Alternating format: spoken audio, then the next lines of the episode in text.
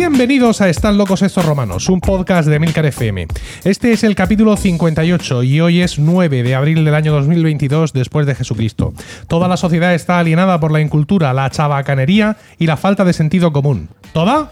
No. El selecto grupo de oyentes de este podcast forman una suerte de aldea gala que resiste todavía y siempre a las estulticias de los invasores, conociendo con asombro y de pelo noticias y comportamientos ajenos que les hacen exclamar, como aquellos irreductibles galos, una frase llena de ironía y sentido común. Están locos estos romanos. Yo soy Milcar y estoy acompañado por Diego Jaldo, buenos días. Hola, buenos días. José Miguel Morales, buenos días. Muy buenos días. Y Paco Pérez Cartagena, buenos días. Buenos días. Has dicho irreductibles, que lo sepas. Porque me estaba tocando los, el, el volumen de mis auriculares y me has confundido. Claro. Bueno, estamos aquí puntuales en una jornada de grabación que discurre en una soleada mañana de la primavera murciana. Y nosotros, en vez de estar por ahí ligando bronce, que es muy nuestro además, Ligando bronce. estamos aquí eh, maravillosamente acogidos por Paco y grabando un podcast. Sí. Esto quiero que lo valoréis porque estamos muy jodidos como, como habitantes de Murcia porque lleva lloviendo tres meses, a nuestro entender. Aunque, aunque luego los registros oficiales digan que han sido tres semanas. mentira, fake news. Pero eso es fake, Fake news, data. efectivamente. Para nosotros está lloviendo toda la vida. De hecho, ha salido el sol y había gente que no, no ha sabido entender qué, qué era eso. ¿no? Y se ha puesto a adorarlo inmediatamente y han surgido nuevas religiones. Lo hemos pasado muy mal. Y Mira. hoy que sale el sol a muerte, nosotros a grabar el podcast. A finales de febrero Sí. vinieron a instalarme unas placas solares. El mes de marzo ha sido el menos soleado de los últimos 40 años. Podéis mm, ver la, la noticia ayer mismo en el país. Así ahora lo coges con más ganas. Sí, sí, sí. Estoy, estoy encantado. Pero bueno, ahí estamos. Ahora, ahora, ahora me voy a Ahora se va a resarcir. enterar. Me voy a resarcir. Efectivamente. Bueno, vamos a ver porque tenemos comentarios de los oyentes por, por ver, ¿vale? Ah, ¿Puedo hacer yo un comentario como ser. oyente? Como oyente, sí, claro. Sois todos imbéciles. Ah, hombre, has escuchado, has escuchado, el podcast. por primera vez. ¿por Pero qué porque le dije que lo habíamos puesto verde. Falso, falso. Lo escucho, lo escucho siempre. Tío, Dios mío, qué cosa. Bueno, Ya está, comentario Vale. terminado. vale, de acuerdo. Te has colado, te has colado, pero como Sí, bueno. tienes tus privilegios. Claro. Venga, vamos a irnos porque se me pasaron algunos comentarios, ¿eh? me parece, en capítulos anteriores. Aquí tenemos uno que dice: Sois los mejores y este es el mejor podcast. Coma. En español. Punto. Ya sabéis que soy inmisericorde con los errores de puntuación, incluso aunque sea el caso de Virgilio, que nos escribió este mensaje el 9 de marzo. Y me dice: Este es el comentario que hice en diciembre. Esta vez he procurado poner la reseña nada más escuchar el capítulo, además de que estoy entusiasmado por poder interactuar con vosotros y con vuestros oyentes, para lo cual recuerdo a los escuchantes que se deben hacer suscriptores premium de Milcar o algo así, porque yo por lo menos ni, ni me entero de lo poco que se paga y sin embargo lo mucho que se recibe. Y concretando sobre el podcast, te engancharás a culturizarte y divertirte con estos magníficos y divertidos divulgadores. Felices Pascuas, que hasta San Antón, Pascuas son. Sí, señor. Bueno. Ujú. Ah, aclaro lo que dice Virgilio, incluso se lo aclaro a Virgilio. Eh, él habla de- de- de nuestro canal de Discord, Sí. mm, al cual te puedes unir metiéndote a milcar.fm barra Discord. Vaya, le das que sí a todo, te haces tu cuenta si no la tienes y acabas entrando a varios canales que hay de, de algunos podcasts de Milcar FM. Virgilio es que además es suscriptor de Weekly, Sí. que eso se paga. Ay, Se paga muy poco, muy poco, insignificante. Y quizá Virgilio está confundido y piensa que para acceder a los canales de romanos también hay que pagar. No. No, No. no, Es de gratis. es de gratis, ¿vale? Entonces Virgilio, mm, si no... Bueno, debería. no, pero Virgilio sí se pasa por Weekly. Pero que, que sepa Virgilio y los oyentes que una cosa no lleva a la otra. O sea, si queréis entrar al Discord, es gratis et amore, pero los contenidos de Weekly también os aseguro yo que van a dejar... Meto aquí la, cuña, meto aquí la cuña. Vale, Yo, seguimos. yo leo bar, Sí, eh, cine sí. eh, y de vez en cuando el del el iWatch y, Sí. y ya. Bien. Porque lo otro no lo entiendo. Nada, no entiendo Sí, bueno, nada. es que dentro de los canales de, bache, de Weekly, nada. claro, dentro de los canales de Weekly que te aparecen a los que son suscriptores, está separado por categorías. Entonces hay uno que se llama bar, no con V, no el método este de ver si ha sido gol o No. no, sino la bar de Bar de una cerveza, cerveza, vale. es para hablar ahí de lo que sea, y ese es el que Diego José frecuenta más. No voy a hacer ningún comentario adicional a esto, ya cada uno que saque sus conclusiones. Mm. No, ¿Vale? es que el otro no lo entiendo o no me interesa, básicamente. Vale. Porque Unida Bache no lo uso. Sí. Y, y luego lo de. Productividad, productividad, ¿y te gusta mucho la Productividad, productividad? sí, sí, sí. Productividad tampoco. Y luego Mac- está, Mac no tienes, Mac no tengo. Mac no tienes. Ah, queda- iPhone, ah, iPad. iPhone y iPad, sí, sí, Sí. Lo, sí, ese sí lo leo. Y Apple Watch también. Y Apple Watch que también. Vale. Pero es que tampoco. Y programación, hay ¿no? Entras en programación, No, no, entro, pero Hay no lo programación. Hay programación, sí. No lo entiendo para nada. Ya. Digo, ¿qué hablan estos tíos? Vale. Bueno, pues seguimos que tenemos más cosas que contar. Divertidísimo, dice el 13 de marzo desde México un oyente que ya nos ha escrito alguna vez y que es Ion Posfifto. Es algún dios azteca. Seguramente, tiene toda la pinta. Son dos Y al, al principio, ¿eh? Entonces no. os penséis Me que... faltan Z. Y excelente podcast. Me divierto muchísimo con cada episodio. Los temas que se abordan son tan variados que cada episodio es una caja de chocolates de las de Forrest Gump. La paso increíble escuchándoles. Les agradezco sinceramente todo lo que comparten. Aprendo, me carcajeo, me entristezco o reflexiono. Una experiencia súper recomendable para escuchar. Qué bonito, ¿no? Muchísimas Gracias, gracias. y John Paul Pistro. Esto. Y ahora hay otro que dice Mis galos queridos. Eh, este es del 14 de marzo y está escrito por FSP4434. Bien. No confundir con ese hijo de puta de FSP4433. Ah, disidente. Disidente. No, este es el 4434. Y de mi podcast preferido. Divertido, didáctico, muy agradable. Cuatro buenos amigos que usan las nuevas tecnologías, iconos de risa, malvado. Y dice, ¿qué digo? Recentísimas. Y cierra tres exclamaciones que no había abierto anteriormente. Y dice, y sí, cierro admiraciones que nunca fueron abiertas. Dios mío. Y de para combatir la estulticia generalizada. Tan solo un reproche. Si sois los resistentes, ¿por qué os arrogáis identidades romanas? Sí, eso lo tenemos que trabajar mejor. Sí. ¿Acaso la poción mágica es psicoactiva? Seguid así, amigos. Os saboreo más a gusto que la salsa de pomodoro. Bueno, No sé, Por favor, qué encima un, un contenido aquí, eh, ¿no? Culinario. y aquí, Paco, un- aquí hay un mensaje para ti, ahora, escrito el 15 de marzo, en Evox, por un oyente llamado Antonio Ross. creo que sé quién es. Pero, Dice, dice, Paco, Sí. coma. Se te olvida mencionar que Arlequín, allá por el 88, alcanzó un momento de gloria al cantar lo de La manga está de moda y otras canciones que se incluían en el correspondiente LP. Yo vi a este tipo cantar en directo delante de mi casa y luego disfrutábamos o no de su música en los viajes dominicales en coche para ir a ver a los abuelos. Icono de sonrisa. Ah, y creo que el camino va al revés. Mientras haya demanda de frikis, sálvames, eh, esto de ser mujeres y hombres y viceversa y demás, la tele lo ofrecerá. Cierto que la propia oferta desencadena un efecto multiplicador sobre la demanda, pero si la demanda primaria todo esto desaparecería. Este es catedrático de economía como poco. De acuerdo con Paco en que no hace falta justificar con maldad planes maquiavélicos de los políticos cuando se justifica claramente con la ignorancia. Emilio y Diego, yo llevo mucho tiempo diciendo al resto de españoles que se prestan a oírme que no tiene sentido eso del entierro de la sardina justo después del carnaval. Lo lógico es que se haga cuando se acaba la cuaresma, Claro. efectivamente. En verdad. Y ya está. No está mal, Pues ¿no? estupendo. Muy bien, Muy bien. Muy bien. Nada. cosecha. Muchas gracias. Ya sabéis que los comentarios los podéis poner en Apple Podcasts, los podéis poner en Evox, los podéis poner en Podchaser y luego aparte está el Discord ahí, que ya hemos comentado que desde, tenemos- desde que tenemos el Discord, como la gente nos cuenta ahí lo que sea, pues hay menos de estos comentarios, ¿no? Hay más debate, pero menos comentarios. Pues es que no puede ser todo en esta vida. La un pollo en tu, en tu balcón, Paco. No, eso- Cázalo. es un- esos son unos pájaros negros que me, me tiran a mí todo el, el- la, A ti la solo no, ¿eh? La tierra. Sí. Cabrones. Me tiran la tierra de las macetas y me ponen la terraza perdida. Los odio a muerte. ¿A ese No. también? Ese también. Ese Seguro que ese antes ha pasado por mi casa y es polvoreado por ahí. Lo cazamos y le. Pero era un, era un mirlo. Sí. Vale. Probablemente. Si tiene el Bur- pico burlón. amarillo, un burlón. amarillos. Un birlo burlón. Ese, el pájaro sordo. Bueno, vamos a empezar. No, lo he- no lo he No, escuchado. eso no me lo sé. Ah, ¿Empezamos? Venga. Venga, a ver, empiezo yo, ¿vale? Sí, sobre todo porque ya lo hemos acordado. Sí, sí, sí, sí, Sorpresas pocas. Venga.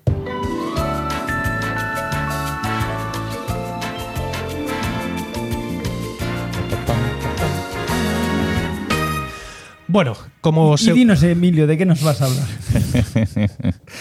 Muy bueno, muy bueno. Como seguramente muchos oyentes de nuestro podcast ya saben, eh, he escrito un libro recientemente que se llama Podcasting. Así lo hago yo y así lo puedes hacer tú. Es, un, es- título mm, pegadizo, ¿no? A tope. Eh, lo he escrito por encargo de la editorial Anaya. Ujú. Aparcaron en mi, en mi puerta un camión de, de dinero y yo no soy de piedra. Y el libro está a punto, a punto de salir. El libro llega a las tiendas el 28 de abril. Está desde hace ya bastantes semanas en preventa, en Amazon, en FNAC, en muchos sitios, de tal forma que eh, si lo, lo encargas, eh, te llega a tu casa el mismo día 28. También está en, para el Kindle y también está para, en Apple Books, en la tienda de libros de Apple, para leer en un iPad o en un iPhone. Y bueno, pues ahí está un libro que pues, despliega toda mi sabiduría. ¿Para qué voy a decir otra cosa? Toda. Y el título es el que es. Es decir, no es un libro de podcasting donde te enseño todas las formas que tienes para hacer un podcast, porque eso te va a llevar al bloqueo y no vas a hacer nada. Mm. Te enseño cómo lo hago yo, Ah, pero punto por punto. Sea, Pero- enciende aquí, pincha allá, dale a eso, a eso no le des. Aquí pon esto y ponlo porque yo te lo digo que no hace falta que sepas por qué. Pero muy Tal- mal. Tal cual, ¿por Entonces, todo el mundo hace podcasts tan buenos como los tuyos. No te creas. Ah. Eso es complicado. Pero si lo hicieran, tampoco. nos tienen a nosotros. Ah, Eso no es Efectivamente, eso por supuesto. O sea, podrían hacer podcasts tan buenos como los míos, pero nunca un podcast como Romanos. Eso está claro. Eh, Y luego, si hicieran podcasts tan buenos como los míos, tampoco estaría mal. De hecho, el libro tiene la, mm, la quizá muy ambiciosa eh, tarea de traernos a la siguiente generación de podcasts y de podcasters eh, Mm. ciudadanos, al igual que mi primer libro, que fue un libro que autoedité yo y que salió solo en digital, pues nos trajo toda una generación brutal de, de podcasters. Y eh, os he traído a cada uno de vosotros. Hombre. un ejemplar de mi libro. Qué bien. ¿vale? Lo tengo aquí. Qué alegría. Eso es porque quiere que aprendamos a editar nosotros. No, no, no, no, no. no. Esto es para que lo guardéis y ya está. ¿Vale? Ay, el dibujo ese con, con Emilio Rejuvenecido. rejuvenecido Este es para ti. Muchísimas y gracias. Ah, qué No, vamos, gilipollas. y todo. Eh, este es para ti. Y este, Gracias. claro, tiene que ser para Paco, evidentemente. A ver, ya os he dicho muchas, Muchas veces gracias. que ese Muchísimas dibujo gracias. corresponde a la foto que hay en, en el, en la. ¿Cómo se llama esto del libro? Por dentro. La solapa del libro. Sí. Y que es una foto hecha en mi casa en mi momento de máxima gordura. Tengo la, fecha fe- la foto fechada y es el momento en el que más he pesado nunca. Este no eres tú, ¿no? No, no, ese no soy yo. Sale un señor así con una barba súper larga y blanco y pelo blanco. Bueno, me- gracias, Emilio. Nada, nada, hombre, es un placer. Es un placer. Eh, y así de una tacada resuelvo el tema de que nunca os había regalado un libro a ninguno.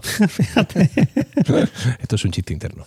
Yo tengo un Ah. libro de Paco. Eh, Y Yo te acabo de regalar un libro a ti. Sí, Ah. no escrito por ti. No, Por- no. Escrito por, por Pablo Olivares, gran escritor y mejor persona.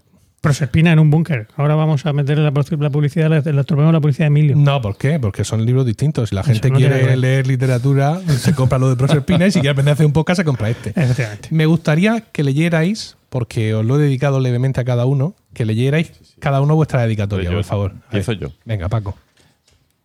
Verba volant, scripta manent. ¿Qué significa?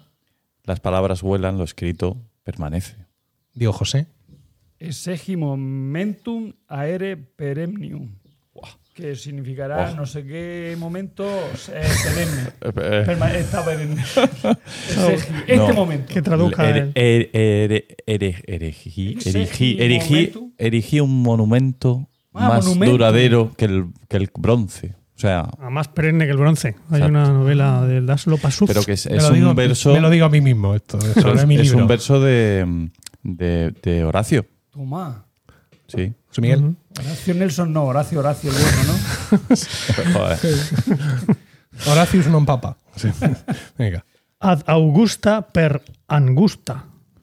Bueno, esto lo sabéis, ¿no? Como per aspera dastra, o sea, a las, a las cosas más valiosas por los caminos estrechos. Más estrechos, ¿no? Efectivamente, un, simple libro. Qué bien. Un simple libro te puede conducir Jalipa Tacalá, se puede a la gloria. También, sí. a la gloria del Eh, podcasting. Es eso.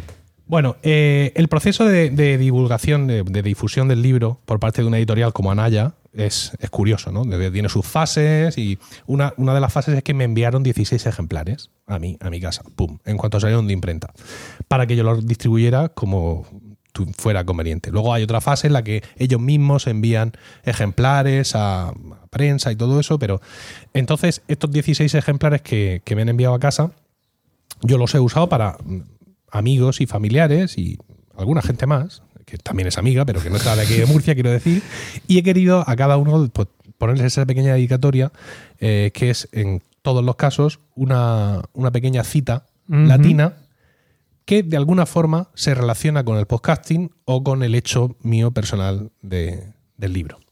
Y muchas de esas citas las he sacado del libro del cual os quiero hablar hoy. Qué bien traído, oye. Hombre, todo está- que es Mil citas latinas y cómo entenderlas. Asteris, las citas latinas explicadas. Sí, ¿vale? señor, qué bueno. Es Lo un libro, es un libro que nos regaló eh, nuestro ex compañero romano, eh, Juan, Ah, sí. Juan Aniquilator, sí, efectivamente, me lo regaló, no, no me acuerdo cuándo, creo que fue por mi cumpleaños, en algún momento, no sé. Y pues efectivamente es, dice textos de Bernard Pierre Molan y pues evidentemente esto es un libro, digamos, oficial por así decirlo, porque lleva, lleva muchas reproducciones. Yo le, le estoy enseñando ahora aquí a los compañeros, lleva muchas reproducciones de viñetas eh, todo el rato, ¿no? O sea, es- que es un libro que claramente eh, está impulsado por, por la editorial que tenga Bueno, los derechos. De o- Salvate en este caso, ¿no? Eh, sí. Mm. Ser en Francia. Sí, Salvat, efectivamente. Entonces, pues quería, quería un poco hablaros de- del libro y de, de cómo enfocan, porque esto ha sido siempre una cosa curiosa para mí, ¿no? Eh, de hecho, en algún momento de mi juventud inicié el, el proyecto inacabado de recopilar todas las citas de Asterix, pero no las citas latinas, que nunca las he entendido, porque, como bien sabéis, mi nivel de latín mm, se. Segundo debut. No, no. Eh, Segundo debut, no. que- Ah, bueno, sí, luego. Latín- Más latín que segundo. Más que segundo. Sí, la- sí, sí, yo, yo sé decir cosas que generalmente por la calle no se dicen, se dicen en los púlpitos. ¿no? Entonces, eh, entonces eh, emprendí un proyecto de recopilar todas las grandes citas de Asterix, o por lo menos las que a mí me las parecían, las frases que yo uso muchas veces en mi día a día. Proyecto inconcluso y que la verdad es que me gustaría retomar porque en casa las usamos mucho, entre nosotros también. Sí. Y no sé si vosotros en vuestra vida privada también lo, también lo hacéis. ¿no? Porque por ejemplo, gobernar es prever. Por ejemplo, que dice ahora la Curcix, ¿no? esa, es muy buena. Sin duda. ¿eh? Y no sé, una, una gruesa que es. eh, son 14 ca- catorcenas. 14 catorcenas. Comprar, comprar mis hermosos jabalíes. Estas muchas. Eh, los fenicios, los, nos invaden con sus menires. Cada vez que una. te, yo te hice una camiseta con, con la- comprar, comprar mis hermosos jabalíes. Sí. Nos, tenemos- nos hiciste una sí, camiseta. Una camiseta Sí. cada uno, me acabo de acordar, no me acordaba de Sí, aquello. sí, sí, Qué sí. bueno, Efectivamente, no, se lo- nos la poníamos y se leía la frase estando juntos. Sí. Qué bonito. Claro. Qué bonito Entonces, pues, esta, este libro pues viene a, digamos, a suplir eh, esa, esa otra parte de, de- de recopilación y cono- y conocimiento, que es recopilar todas las citas latinas que hay en Asterix. Eh, lo primero, bastante menos, yo entiendo que están aquí todas. Eso es lo primero, ¿no? Bastantes menos de las que, de las que esperaba. Punto uno. Punto dos. El libro bastante bien traído, sobre todo a nivel de índice. Aunque hay algún, algo me parece un poco confuso, pero cuando te vas al índice, a- a- al índice, dice, índice de las citas en latín y en español, te ponen eh, las citas tanto en latín como en español. Como, por ejemplo, oh, dice Abismo Vectore, página 8, Abusus non tolitud sumus, 119, Acta de Fábula, página 10, Acuérdate que eres mortal, 47. Porque al final, pues tú te vas a acordar de una cosa u otra, ¿no? Eh, y esto, pues, es una forma interesante de, de La que encontrar. te da la doble versión, la cita traducida y Eh, original. eso en cuanto al, en cuanto al índice, ¿no? Como forma, digamos, de, de luego volver al libro. Lleva algunos apuntes aquí al final, una breve historia de Roma que no tiene mucha relevancia, eh, algunas frases que no han aparecido en Asterix, pero que no descarta el autor que puedan aparecer. Igual que puede no descartar que la Ponferradina gane una Champions en 10 años, pero en vez de eso ha decidido poner pues una frase que a él que se sí, le han que quedado Que ahí atrancadas. falta. Ha dicho Sí, esto tendría que se le han quedado ahí a la- a la trancadas ahí y dice, pues esto lo pongo yo con mi huevo. Y dice, ah, esto no estaba en Asterix. Ah, pues yo me hubiera jurado que estaba. Yo lo pongo igual. Lo mismo los que están haciendo ahora esos mm, infumables nuevos, nuevos episodios, Sí. tiran de ahí, quién sabe. Luego también tiene una, una recopilación muy breve con biografías también muy breves de quién son los autores de las, de las citas, porque durante el capítulo, eh, o sea, durante cada capítulo lo va indicando, ¿no? Cada cita de dónde sale. Y luego también tiene una sección al final que también me ha parecido breve, que dice inscripciones y carteles, donde habla de citas latinas y de textos en latín que aparecen en carteles en, en los capítulos de Asterix y pone, y pone cinco. Yo juraría que tiene que haber muchísimas más. Pero bueno, a saber. yo qué sé. Lo mismo dijo yo, relleno dos páginas y a correr. Ah. ¿Quién se, quién se va a dar cuenta de esto? Entonces, eh, mi sensación general eh, con respecto al libro es que era más feliz antes. Yo. Sí. Porque eh, el encontrarme esos latinajos de vez en cuando a mí me, me resultaba divertido, ¿no? Porque era como una reflexión muy culta que personajes, por lo general, no te lo esperas de ellos y que de pronto sueltan ahí en mitad. El pirata. ¿no? A ver, el pirata sí, ¿no? Patapalo es el distinguido latinista y de, de él siempre te lo esperas, ¿no? Ya, bueno, sí, espera que lo diga, pero, pero como personaje, dice, ¿por qué, por qué un pirata Sí, ¿no? suelta latinajo? Suelta latinajos, cierto. Pero que, que los latinajos lo sueltan, generalmente, por ejemplo, muchos soldados romanos, pero no ya el, el centurión, el decurión, sino el, el soldado al que le acaban de, de dar una paliza, ¿no? De pronto suelta ahí un latinajo, tal. Y me he dado cuenta de que no son tan divertidos traducidos. es decir, hay muchos de ellos que, porque claro, aquí te los ponen en contexto. Te sacan la, la viñeta donde, donde lo han dicho, ¿no? Y muchas veces te quedas así pensando, pues, no sé. Es lo ¿no? siempre, los chistes explicados. Claro. Al final. Dice, no, no, no, no sé, yo por ejemplo, hay uno, eh, hay uno que, que es cuando, no sé si os acordáis, que eh, con el, bar- el barco encallado, los piratas deciden hacer un restaurante, Sí. ¿Vale? Y están allí con el restaurante, que todavía no ha llegado nadie, y ven que alguien llega a lo lejos, ¿no? Entonces se ponen rápidamente, venga, vamos, que vienen clientes. Y dice Patapalo, eh, lo llaman paz, o es un desierto y lo llaman paz, o algo así, no me acuerdo exactamente cómo es la cita, pero no tiene nada que ver con, con la situación, ¿no? Y de hecho, en, en los propios capítulos muchas veces las citas te das cuenta de que tienen las patas muy cortas, porque eh, este hombre, el que escribe el libro, hay veces que claramente está rellenando aquello de la forma que puede. O sea, tiene mm, que completar cada, cada cita latina, lleva dos páginas, generosamente ocupadas también por, por imágenes de los capítulos, y hay momentos en los que No, no dan para más. que no, que no da para más. Por ejemplo, eh, aquí uno de los momentos en los que están los piratas flotando en el mar, en Asterix la Rosa de la Espada, dice el, el patapalo, dice Desinit impisem mulier formosa su- superne, un hermoso gusto de mujer acabado en cola de pescado. Está flotando en el mar cogido un tranco. Y le dice el otro, una palabra más y te ahogo. Vale, pero no tiene, no tiene mucho sentido La rosa de la espada. Si es que esos no cuentan. Ya, pero es que no deberían existir. sí, sí, sí, sí, pero es que incluso incluso los que cuentan, ¿no? Incluso las citas de los de los de los más hay algunas que sí vienen como muy al caso y hay otras Que no. que no. No, no. Entonces eh, Pues una de dos. Está pensando en que como la gente no lo va a entender, pongo lo que quiera. O bueno, una charleta sin fuste ninguno. O, o la, o la gente que usa el latín como criticaba Cervantes, ¿no? Sin saber lo que está diciendo y lo, lo usa porque poner una cita queda bien. Claro. mm. A lo mejor. por ejemplo, otro ejemplo, Quid, quid quid latine dictum sit, altum viditur. Sí. Muy Eso. bien. ¿Verdad? para los que no saben latín, traducíselo. Yo, yo lo he entendido. Todo, pero- todo lo que se diga en latín Sí. queda bien, suena bien. Magnífico. Mira, por ejemplo, aquí hay otro ejemplo. Estoy, eh, aleatoriamente, ¿no? Porque realmente no, no me hace falta prepararme esto para encontrar así al azar eh, cosas. Aquí hay un par de viñetas de Asterix y los Juegos Olímpicos. Es en el momento en el que el centurión eh, se da cuenta de que los galos sí legalmente van a poder competir en los Juegos Olímpicos. Hmm. ¿no? Y, y vuelve al, al campamento muy deprimido y coge la escoba y empieza a barrer. ¿no?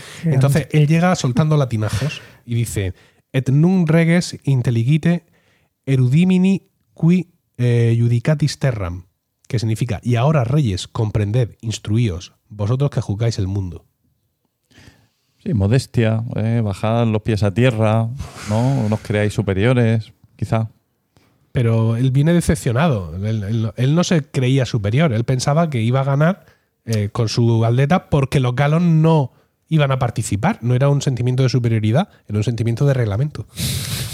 Pero ha perdido en su afán de que no participen, digo Claro, yo. iba a ganar y ya no va a ganar. Entonces, cuando, cuando el autor ve que, que no le da para completar la página que le han dicho, que le ha dicho el editor, esto, esto yo sé, ¿eh? Sí, Es ¿no? que no sé cuántas letras, tal, palabras, escribe más, vago, y todo esto, eh, introduce un- una sección que se llama Eruditus, Donde, sin venir a cuento o sí, hace alguna reflexión adicional sobre esa cita o sobre las citas en latín o sobre la vida. Entonces aquí dice eruditus, la habilidad de las citas. Y cita a un escritor eh, francés apodado el Águila de Meaux, ciudad de la que fue obispo, Jacques Benin Bousset, y está considerado uno de los más grandes oradores que el mundo ha conocido. Se le deben numerosas citas, y, y pone aquí algunas citas y las pone en español. La muerte viene antes de que hayamos podido aprender a vivir. Nuestros verdaderos enemigos están en nosotros mismos. La imaginación ayuda mucho a la inteligencia. Bien. Estupendo. Está Bien. claro que uno de los más grandes oradores que, del mundo que, que hemos conocido, del mundo francés. Sí, efectivamente. Porque, en fin, mm, oradores conocidos, Cicerón, tal, pero, Sí, pero, un pero, poco. ¿cómo se llama? No sé, el, el cisne de Mo. Sí, sí. Moaux, por supuesto, se escribe. Claro. Eh, también os pongo, eh, os abro el libro y os lo muestro, ¿vale? Para que veáis el tamaño al que está mm, la cita en cada página. ¿Vale? Sí, sí, para ocupar media página. Sí, sí, sí, sí. sea, esto es el- el- el- la, misma, la misma fuente que al menos en la edición española se usa para, para las letras de los bocadillos, pues está en tamaño no sé cuánto y en negrita y para ocupar mucho. Entonces, pues... Eso me recuerda a los, a los trabajos que hacen los alumnos para, para en- engordar páginas así tontamente para que parezca que han escrito más. Digo, no, no, si es que no, si es que yo es lo que lea, no lo que lo gordo que esté. No, no lo lanzo, no lo hago al peso. Han visto tu móvil, cómo tiene el tamaño de letra y han dicho, el maestro hay que ponérsela. A lo mejor también es por eso. También tengo que reconocer que hay algunos que sí tienen sentido y sí tienen gracia, ¿no? Es decir, por ejemplo, aquí una vez más tenemos una escena de Asterix en Bretaña de los piratas naufragados, ¿no? Eh, cogidos a trozos de madera y tal. Y dice el, el patapalo, O fortunatus nimium suasi bona norint agrícolas. Ah, Que al parecer significa que dichosos serían los agricultores si conocieran su felicidad. Virgilio, Claro, porque no, no pueden naufragar los agricultores, estando, estando en tierra firme, dice aquí, las geórgicas abordan muchos temas y sobre todo manifiestan la pasión de su autor por el trabajo de la tierra. Según Virgilio, la felicidad, papá, papá, papá, papá, papá, papá. No explica el chiste, evidentemente, porque se supone que se explica solo. Y aquí, pues. y porque si lo explicara, tendría que explicar otros que no hay manera de explicar. Claro, pero fíjate que aquí decide que es que no hay más que decir y le sobran cuatro o cinco dedos de la página. ¿No? Eh, Eruditus, sabiduría virgiliana. Uno se cansa de todo excepto de aprender. Pueden porque creen que pueden. Si puedo prever un dolor, sabré sufrirlo. Uno solo se debe poner sus esperanzas en sí mismo. ¿Qué lección de tenacidad? Dice el autor. Madre mía. ¿Todo, eso son, Entonces- todo eso son citas de Virgilio? ¿Lo Sí, se supone que sí. Excepto la lección de tenacidad. Sí, que eso lo dice, lo dice el propio, dice aquí el el- propio- Entonces, es un libro que eh, este libro mm, se hace difícil de leer en ocasiones. De hecho, yo, yo lo he dejado, eh, o sea, porque se suponía que iba a ser una lectura divertida y, y como, ¿sabes? Y como muy página a página, venga, y quiero ver otra, y quiero ver otra. Y, y no ha sido así. Ah. No ha sido así. Hay, hay, frases, o sea, hay algunas de estas citas que están evidentemente mejor tratadas, mejor explicadas, pero mm, no sé si es que no hay material en el fondo, o sea que simplemente eh, el- el, eh, los autores de Asterix querían meter esas citas, pero digamos un poco partiendo de lo que tú has manifestado ahora mismo, ¿no? Entonces todo el latín suena mejor. Ah. O sea, ya ahora meto aquí un latinajo que simplemente por el hecho de que aparezca un latinajo ya es divertido. Mm. ¿no? Independientemente de que tú sepas o no lo que significa, y yo, que sí sé latín y sé lo que estoy poniendo, en ocasiones voy a meter algo que tiene sentido y en ocasiones voy a meter algo que me cabe en la viñeta. Y ya está. ¿No? Entonces, pues el llevarlo esto al libro, pues hace que un poco que se le vean las interioridades, ¿no? Las vergüenzas. las vergüenzas a, a- Era Goscinny, ¿no? El guionista. Goscinny. Sí. Y, y eso es lo que tendría que, lo que tenía que decir. No, no sé si no recomendar la compra del libro. Yo lo tengo en el instituto. Porque, claro, yo, claro, como yo ya lo tengo, o sea, qué cómodo es para mí. Claro. ¿no? Qué fácil, ¿no? Venir aquí y decir. De todas maneras, no le agradeces a Juan el regalo, ¿no? Ah, no, eso por supuesto. sí. Pero eh, que, que quiero advertir que, que si quizá como mm, seguidores de, de Asterix y tal, pues es un libro que, que puede resultar interesante, pero no esperéis eh, que va a ser una cosa absolutamente espectacular y que, y que va a cambiar vuestro punto de vista de, la- de las escenas, porque yo creo que no lo va a hacer. Insisto, me parece que todo en latín queda mejor y que cuando en una escena de pronto ves un latinajo, ya ese hecho en sí ya es divertido, me parece a mí. Y, y que aprenda latín la gente leche. Eso, Ya está bien. Eso. Hombre, ya. Sí, señor. Que no cuesta nada. Queda, muy bien. primero. Fenomenal.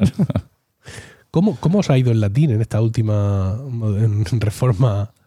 O sea, yo cuando me, me- me van entrando así cada dos días un decreto nuevo, una, y yo estoy esperando que un compañero que tengo que se lee las leyes y las explica muy bien me lo cuente. Me lo cuente, o sea, el- el- la LOMLOE contada para dummies, ¿no? O- porque es que de verdad me da una pereza. No lo sé. Ah, Total, para lo que parece que durar- el griego iba a desaparecer y ahora, por lo que estoy viendo, resulta que igual incluso mejora. Sí.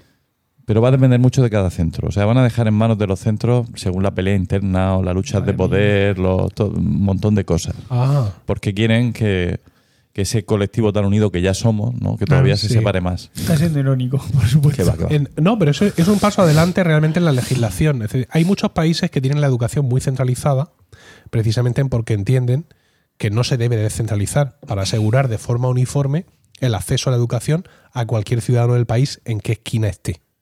Aquí eso está ya de primera vulnerado porque las competencias de educación las tienen las autonomías. Y aunque existe un currículo, mm, digamos, nacional, y ahora mismo estamos hablando de una ley nacional que afecta a todo el mundo, pero luego las autonomías cortan mucho el bacalao.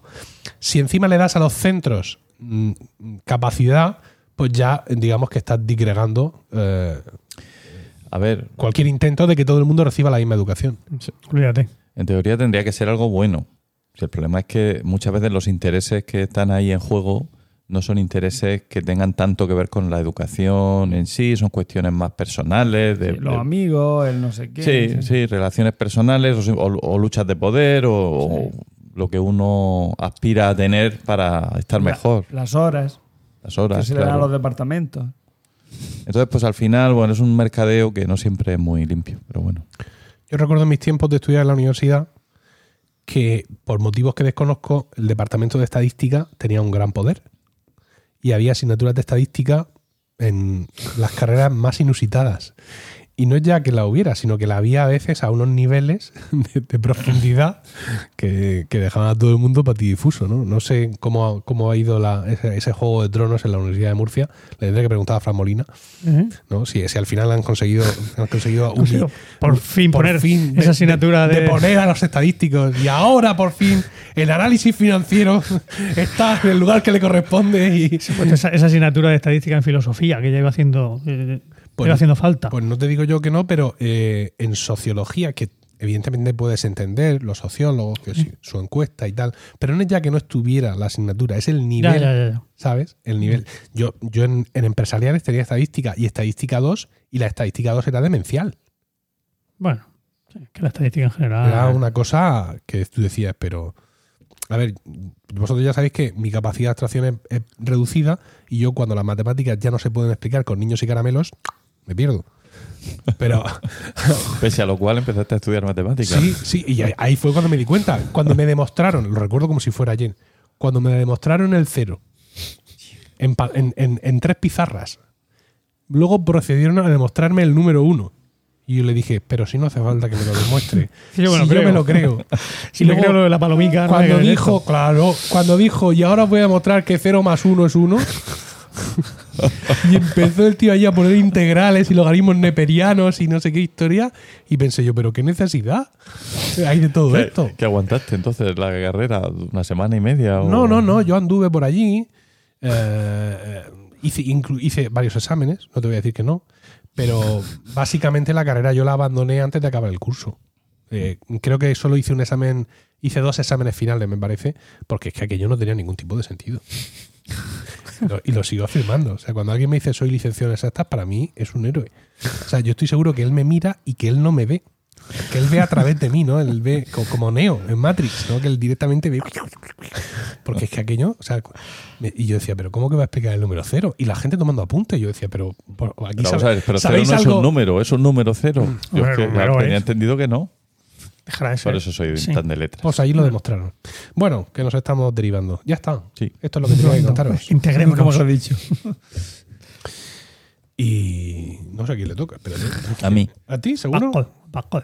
Yo sé, colarte. Venga, sí. Vamos con la siguiente intervención.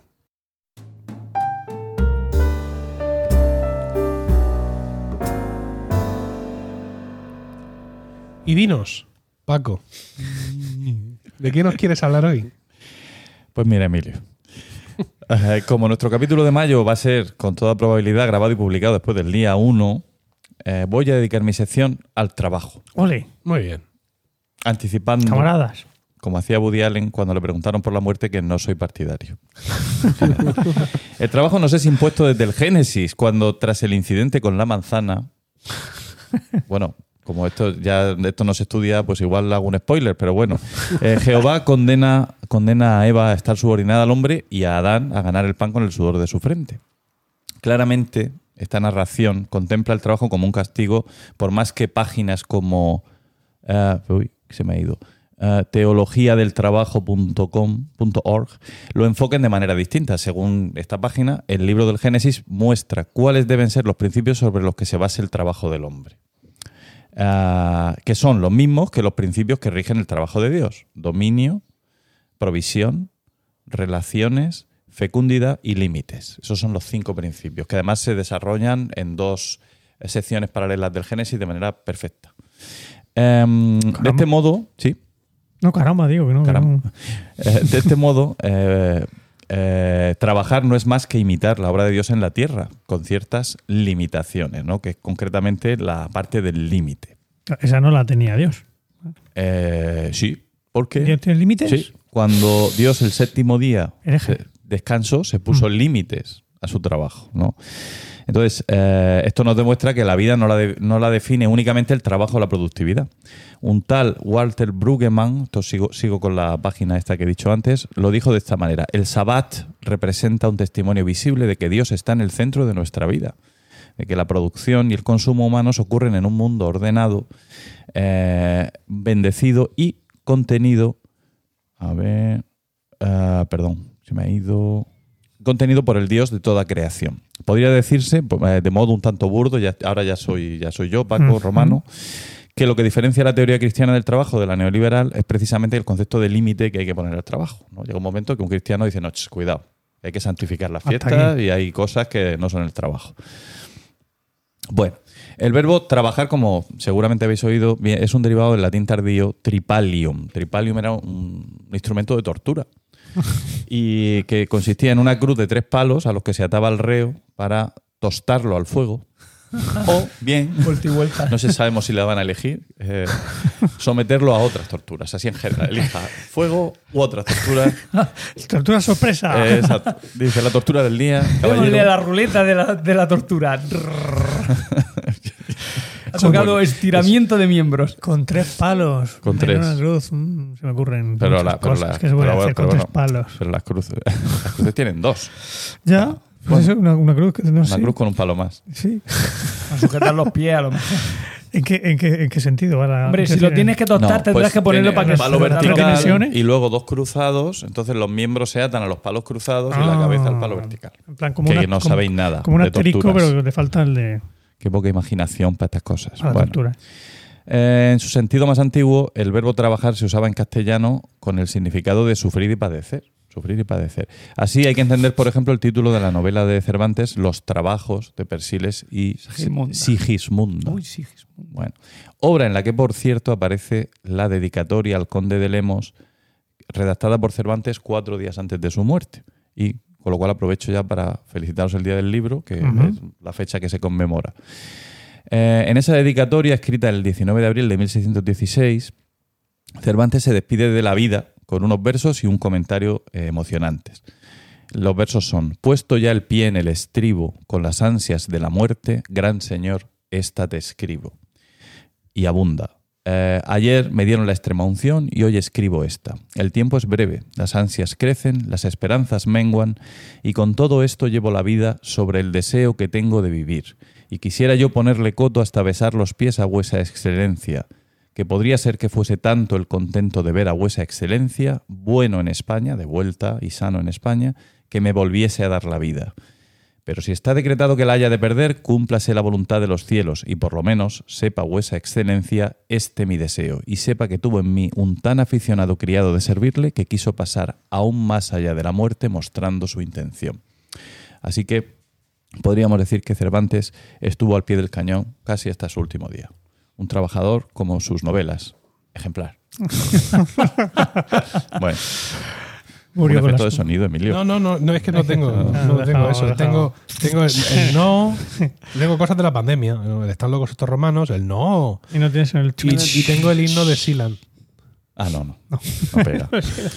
No es trabajo la única palabra en este campo semántico con ecos sombríos. Labor, laboral, laborar y su gemelo labrar vienen del latín labor, que es carga, fatiga, esfuerzo. Eh, al trabajo en Sudamérica le llaman laburo, ¿no? Eh, derivado seguramente del italiano laboro, pero en cualquier caso el trabajo siempre ha sido una faena. Por cierto, faena deriva del catalán faina, eh, que significa simplemente cosa que se ha de hacer, en principio sin un matiz negativo, pero eh, al ser adoptado en castellano, eh, curiosamente, al final vamos a darle la razón a los catalanes, pues hacer una faena claramente es hacer, es hacer la puñeta. a algo, ¿no? Bien.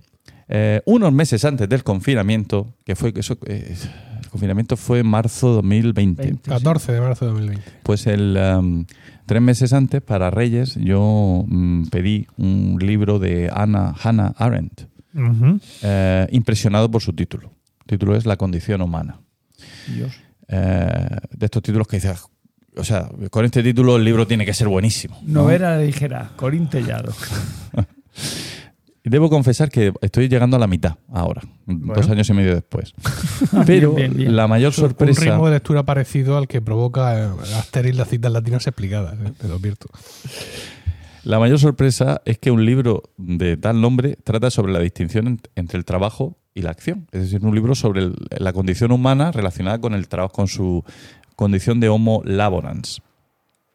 Y distingue entre trabajo o labor, que es lo que sirve a nuestra subsistencia, es subsistencia de la especie, y es algo que tenemos en común con los eh, seres vivos, con los demás seres vivos. Eh, no está, por tanto, ligado a la libertad, porque no podemos prescindir del trabajo para vivir y para, para comer. Eh, y representa eh, una, una coacción a la conservación de la vida, que, que subyace al hombre desde su nacimiento hasta su muerte. En cambio, la acción, en tanto es fundamento y conservación de la comunidad política, crea las condiciones para ah, continuar las generaciones, para el recuerdo y de esta forma para la historia. Transcurre entre los individuos y muestra la diferencia del pluralismo del ser humano.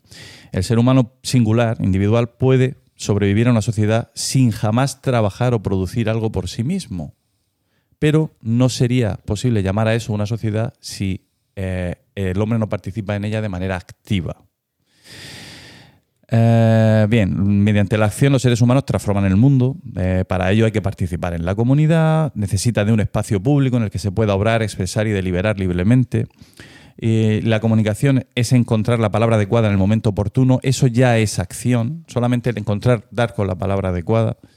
Eh, y muda lo es solo la violencia. Y ya por esta razón, la mera violencia jamás podrá reivindicar grandeza. Bueno, son. eh, bueno, toda esta idea en el fondo mm, retrotrae a la polis griega, donde el hombre se distinguía muy bien entre la esfera privada del ser humano y la esfera pública en la que el hombre participaba en la comunidad y en, eh, en las actividades públicas. Y el que no lo hacía, pues como sabéis, era un idiotés, idiota, ¿no? el, el- el pa- el particular. Bien, si el trabajo es sufrimiento, ¿puede el trabajo voluntario y gustoso llamarse trabajo?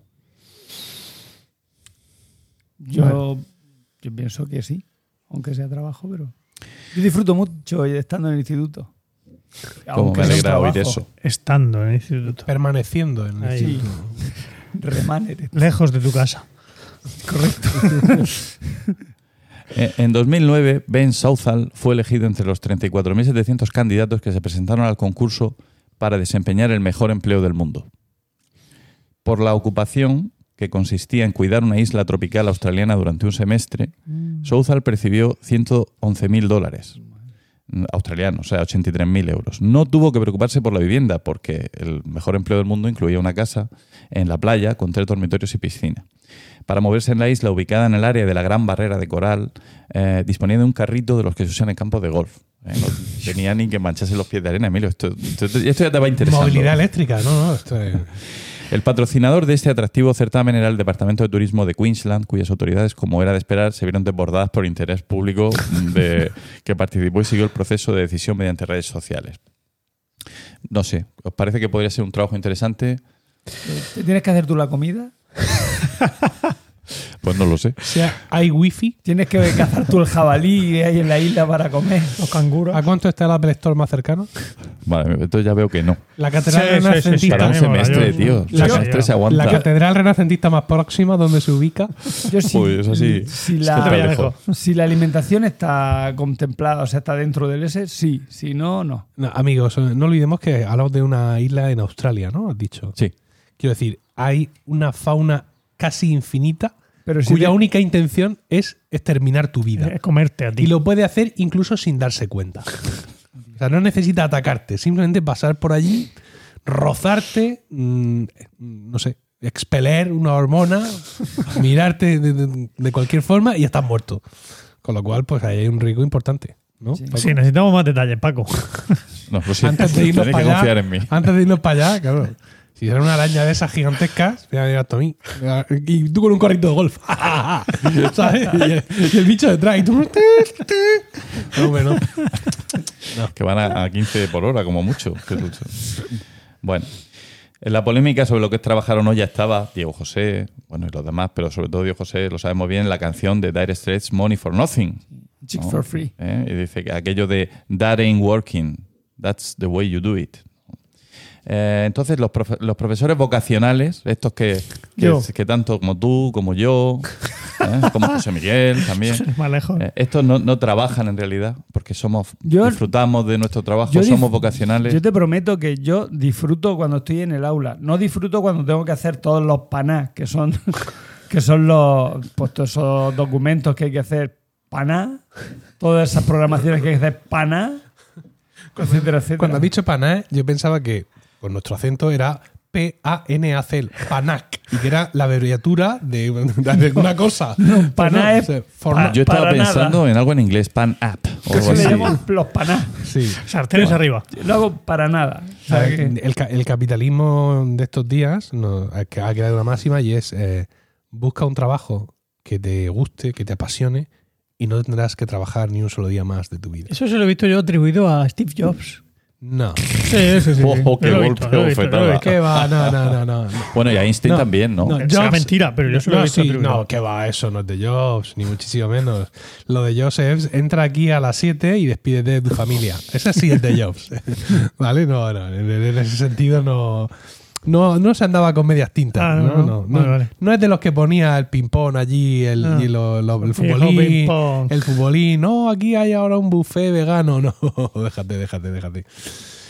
Entonces, pues esto es lo que se nos dice ahora, ¿no? También para favorecer un poco esta, esta cultura del emprendimiento que existe últimamente.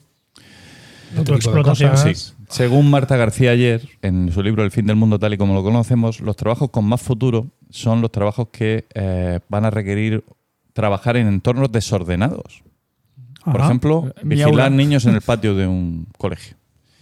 También inteligencia creativa, con, con inspiración y humor, e inteligencia emocional. Esos son los que van a aguantar más toda la, la ola de... Bueno, de esto has hablado tú ya alguna vez, José. Miguel. Mm. Paradójicamente, el trabajo de abogado, que no parece requerir ninguna de estas condiciones, eh, es uno de los que están más fácilmente, más fácilmente eliminables. Hombre, yo como eh, marido de abogada, debo decir que inteligencia emocional hace falta mucha.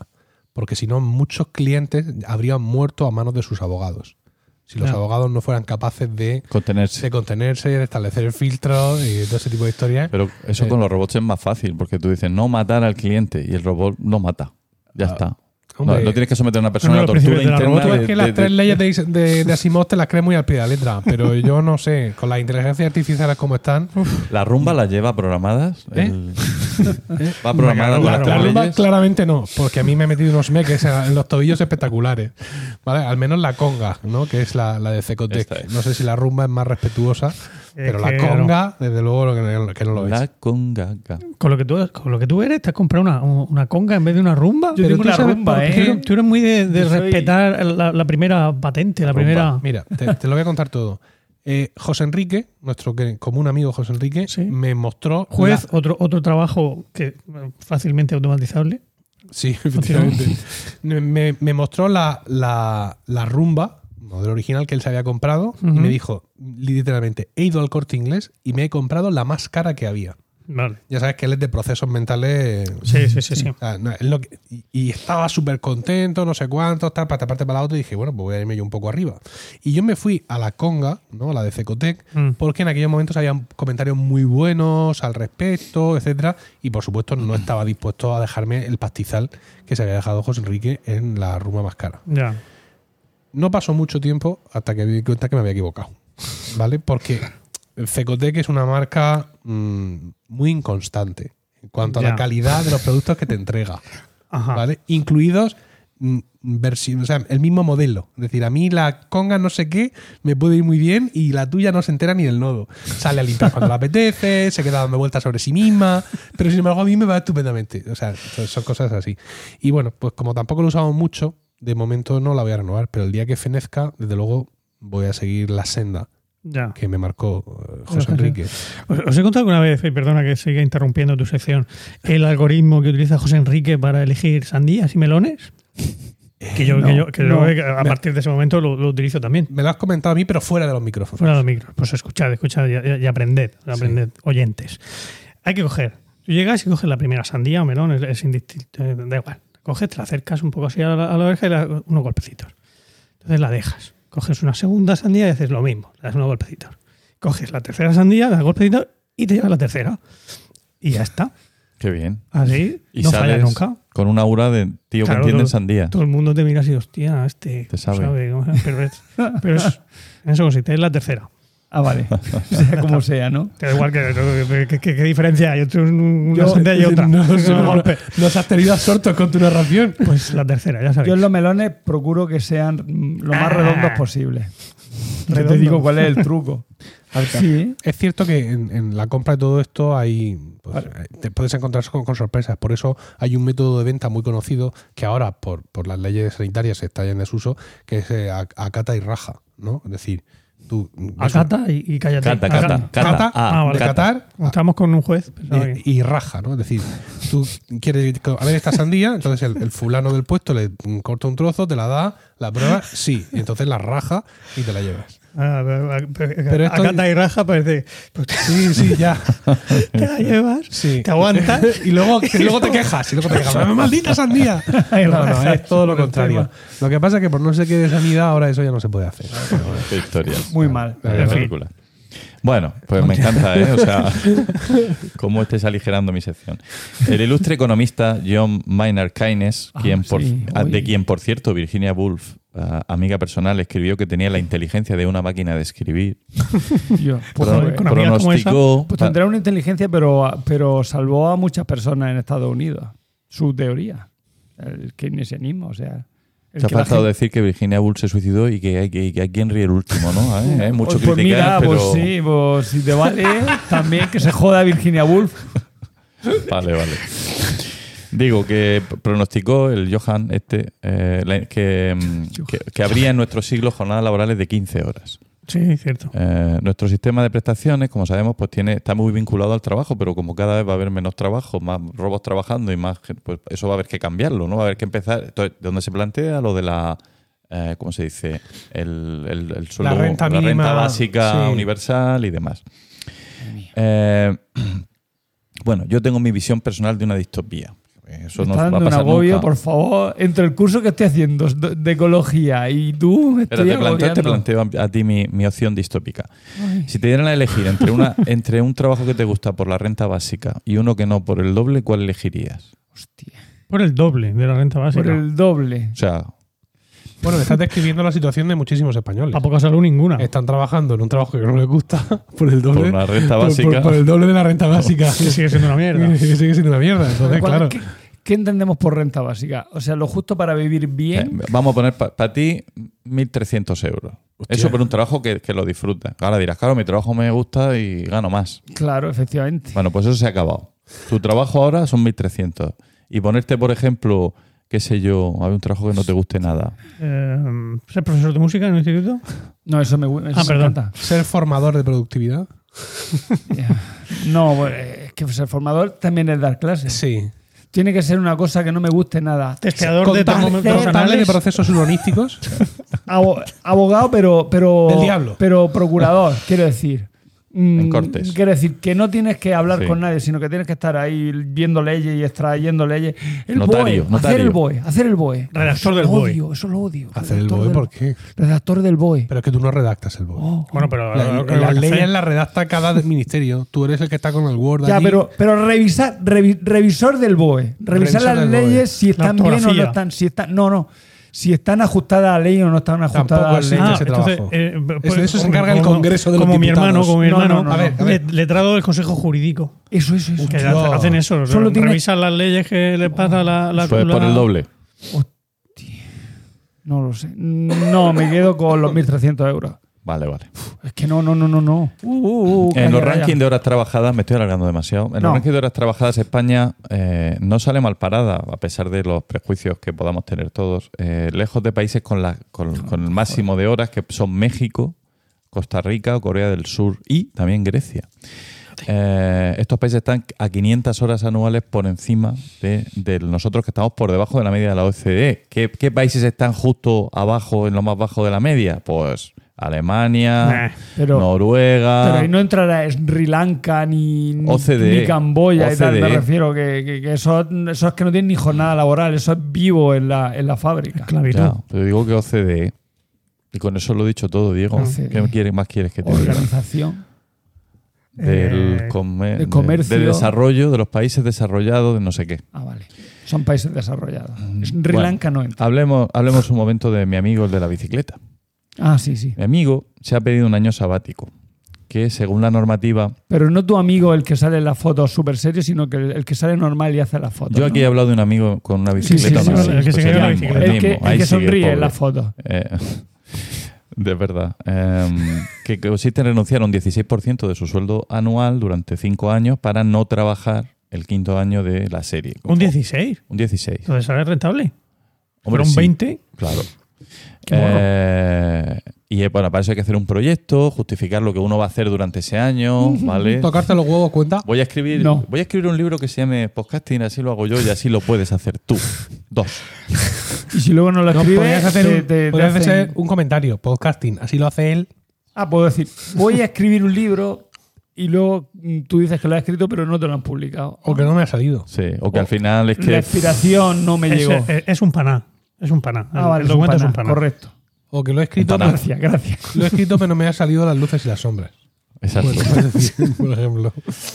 como, a- como decía Borges, ¿no? El Quijote que escribió Pierre Menard, ¿no? Sí. Que lo, sabéis que tiene un cuento en el Aleph que compara Ah, sí, el, sí, Quijote sí, sí. De, el Quijote de Cervantes con el de Pierre Menard. Y entonces va diciendo, claramente aquí Pierre Menard eh, se, se separa de la fuente original, donde aquel dice eh, eh, un lugar de la Mancha de cuyo nombre no quiero acordarme. Pierre Menard dice en un lugar de la Mancha de cuyo nombre no quiero acordarme. Evidentemente quiso incidir en, bueno, pues, pues eso voy a hacer. yo. Bueno, no, no, que tengo un proyecto súper serio, ¿eh? ¿Vale?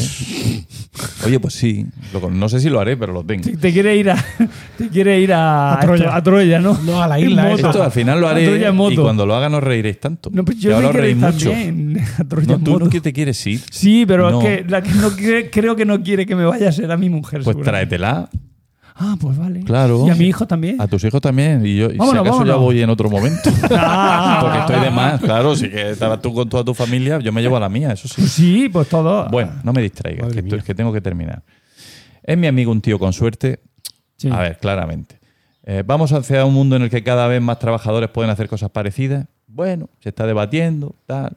Sabéis que en Islandia ha habido una iniciativa de lo que se ha hecho hasta ahora es lo más sólido. Redujeron la jornada a 35 horas para 2.800 funcionarios durante un montón de tiempo, dos o tres años, ¿no? Y después de eso empezaron a hacer, a sacar conclusiones, a hacer encuestas y tal. Eh, eh, bueno, pues con esto, con ese horario se ha descubierto, bueno, se, le- se les permitía a los, a los trabajadores elegir si querían trabajar un día menos o reducir su jornada laboral. Y el análisis concluyó de, lo- de las pruebas que se hicieron que aumentó la productividad y el bienestar y que bueno, se ha pensado que se va a incidir por ese camino, que esto funciona, que no hay ningún problema. En Nueva Zelanda hicieron uno parecido, pero con una reducción a 32 horas. A 32 horas. Un día menos, ¿no? Exacto, 8 horas y sin reducción de sueldo. Y nuevamente, pues las encuestas, los estudios demuestran que los trabajadores trabajaban porque se tomaban menos ratos de descanso, eran más puntuales, cumplían con sus tareas, consiguieron reducir la duración de las reuniones a más de la mitad, lo cual yo creo que es una de las cosas Uy, que... eso está. es genial. Eso- eso ya está. Firmo, firmo. Pero esto es en Nueva Zelanda, no en Australia, donde lo único que hacen es mandarte a una casa por ahí en una isla desierta y ahí te A la... luchar Pero, no caimanes. tiene reuniones. Claramente. No, no, eso es verdad. Solo con las arañas esas que te pueden Bueno, yo he hecho algo parecido, como bien sabéis. Yo, eh, yo- En mi empresa yo tenía jornada de 35 horas. Me ha reventado el final, vale, vale. Cuéntalo. No, no, no, venga. No, no, sí, cuéntalo. No, no, sigue, sigue, sigue. No, venga, ya está. Bueno, venga. Ah. Total, que te- aquí Telefónica quiso hacer algo parecido, pero la propuesta de Telefónica era sí, vale, venga, reducimos las 8 horas, pero reducimos el sueldo. Y, bueno, no totalmente, porque te dejaban un 16% del sueldo. No sé qué pasa con el número 16, pero, pero un 16% del sueldo de esas 8 horas que te quitamos te lo mantenemos. Eh, aunque eso, que yo sepa, de momento no, no está funcionando de una manera organizada. Eh, bien, claro, todas estas interpretaciones mm, geniales de, jo, es que tú reduces la, jo- la jornada laboral y la gente es más feliz, trabaja más, rinde más y por tanto todo es mejor. Hay quien lo pone en duda, lógicamente. Entonces se apela al a efecto Hawthorne. El efecto Hawthorne es sobre una- un estudio que hubo parecido en los años 20 en el que a los trabajadores de la fábrica Hawthorne de no sé dónde eh, le- les, le- les mejoraban las condiciones con respecto a sus compañeros. Por ejemplo, en una zona están trabajando en la fábrica, se ve que con poca luz, y a una, una zona les ponían más luz. y el resto imaginado, ¿no? Encabronado. Los Pero cabrones. esto no pone luz y a mí no. Esto sí, ¿eh? Bueno. Y- y así fueron aplicándole sucesivas mejoras, le dejaban más tiempo de. Cuando, cuando se, mataron después de la lucha entre trabajadores, eh, pues parece ser que, que llegaron a las mismas conclusiones. Que hay, si trata bien al trabajador y alguien le dijo, cuidado, que eso no es porque mejoren las- las condiciones, eso es porque los estás observando. Y entonces ya llegamos a- al, al gato de Schrödinger Bien. del mundo laboral. Es decir, en el momento que observas algo, lo modificas. Pensaba que ibas a hablar de Susanita, tiene un ratón. ¿Por qué? Y si llegamos y nota que observamos, siempre nos canta esta canción. Ostras, El, el- el principio de determinación de Heisenberg. eso. Mm. Sí. Y, mm, y bueno, eh, una cosa más que iba a decir. Ay, ya, ya- ya- ya se me ha ido el hilo. Bueno, es igual. Que sí, que yo, que mi amigo, el, el- un amigo de mi amigo el ciclista, se ha pedido una reducción de jornada de un día para dedicarse a su afición. El ciclismo. Entonces, si yo lo tuviera aquí delante, ese amigo, Sí. mi amigo, Mm. eh, le preguntaría si esto él lo hace para sentirse más libre, más hombre de acción en el sentido de Ana, Hannah Arendt, eh, o, o simplemente pues porque su trabajo, su vocación y su pasión es lo mismo y, y va ahí a muerte. Se lo preguntaría. Pues él te respondería que las dos cosas. Que las dos cosas. Porque en ese día que le queda libre y que ahora no va a trabajar, lo dedica a esa otra pasión, que también es un negocio y con el cual también gana dinero. No tanto, o sea, no va a ganar tanto dinero de más como el que Deja de ganar. deja de ganar, pero gana en mucha felicidad por sentirse plenamente dedicado a ese otro negocio, por así decirlo. Y eso también es bueno para el otro trabajo, porque eh, ese día de ausencia le valdría como válvula de escape. ¿no? Válvula de escape de, de esa presión que supone muchas veces el trabajo, con lo cual pues evita matar. Matar clientes, matar compañeros, Matar eh, jefes, incluso. Matar todo tipo de, de- Y la verdad es que, claro, eh, está muy bien y además se nota mucho. Se nota mucho. eh, el- el- la semana se convierte en, algo en el caso, en ese caso hipotético del que tú hablas, que, que es el jueves el que no va a trabajar. Eh, la, la semana tiene dos ventanas ahora mismo de, de esperanza. Una es el miércoles, porque al día siguiente no vas a la oficina. Y, y otra es el, el propio jueves, que no ha sido, es una nueva ventana, porque al día siguiente ya es viernes. Claro. Y el viernes es otra ventana. Y el viernes es otra, fin de es otra ventana semana. porque es fin de semana.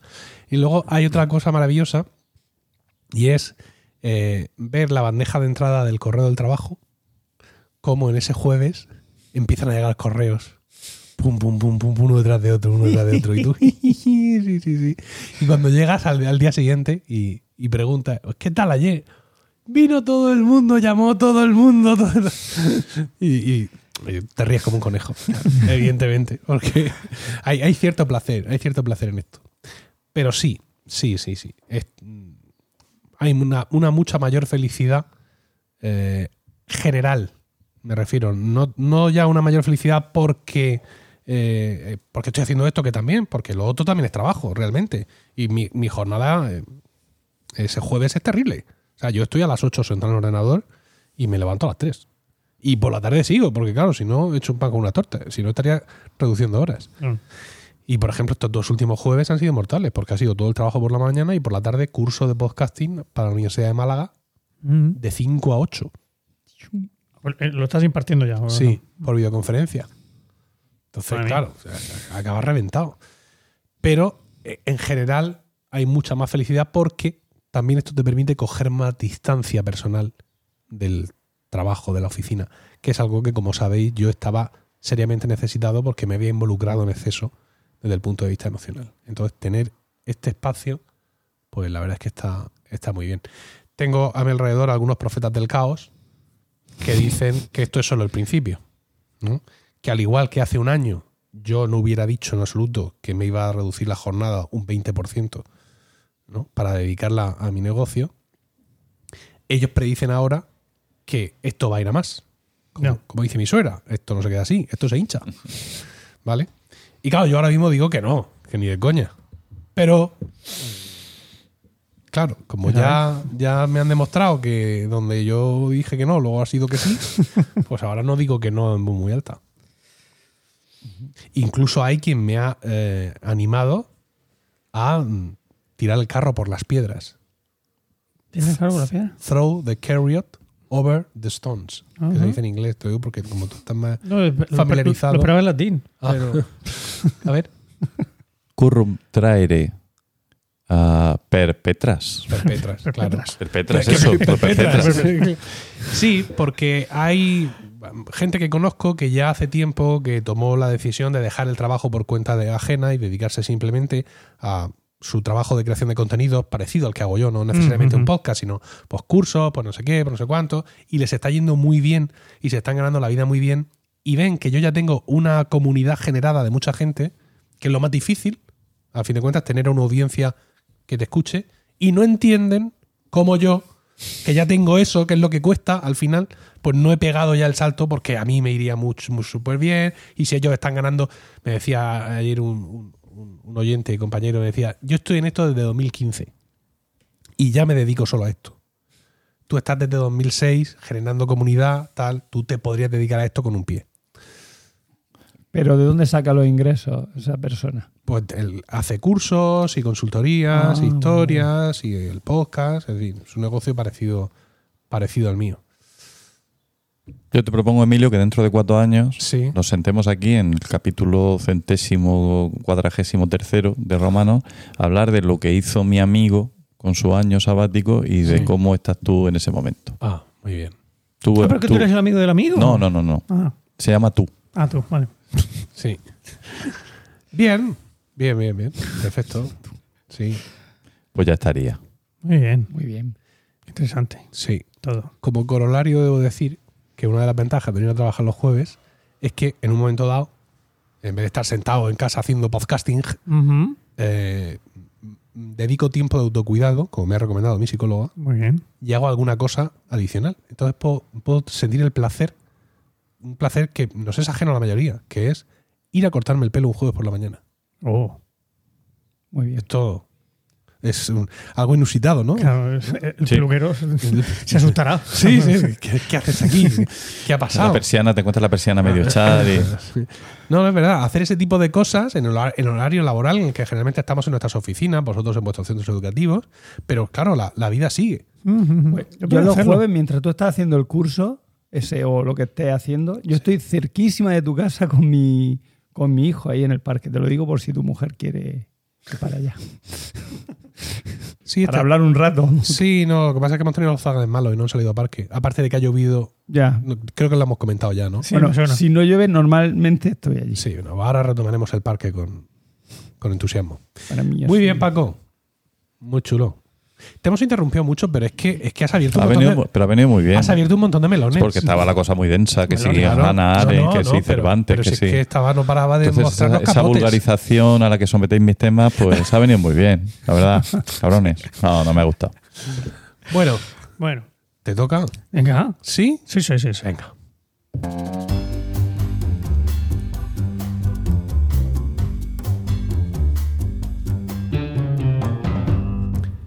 Tenemos que renovar melodías Pero ya la A mí temporada la que viene, me ¿no? gusta. para la temporada que viene. Sí. A mí Digo me yo. gusta la mía.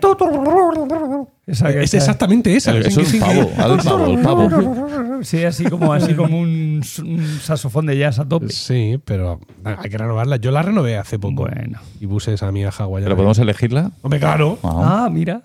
Como que a mira. ¿Puede ser de música clásica? ¿Y dónde te vas tú a mirar las melodías? Porque ese tipo de melodías yo no las Hay un encuentro. banco por ahí. Sí, eh. tengo yo un banco que Hay un banco de melodías. Que de pago melodías. yo, sí, sí, sí. Yo os paso, melodioso. os paso unos enlaces y os lo dejo un poco masticado y tal para que vosotros elijáis. Nah, para la temporada verdad. que viene. ¿Para qué viene Tampoco eso? hace falta la gente confundirla, ¿no? Que no sepan dónde están Claro.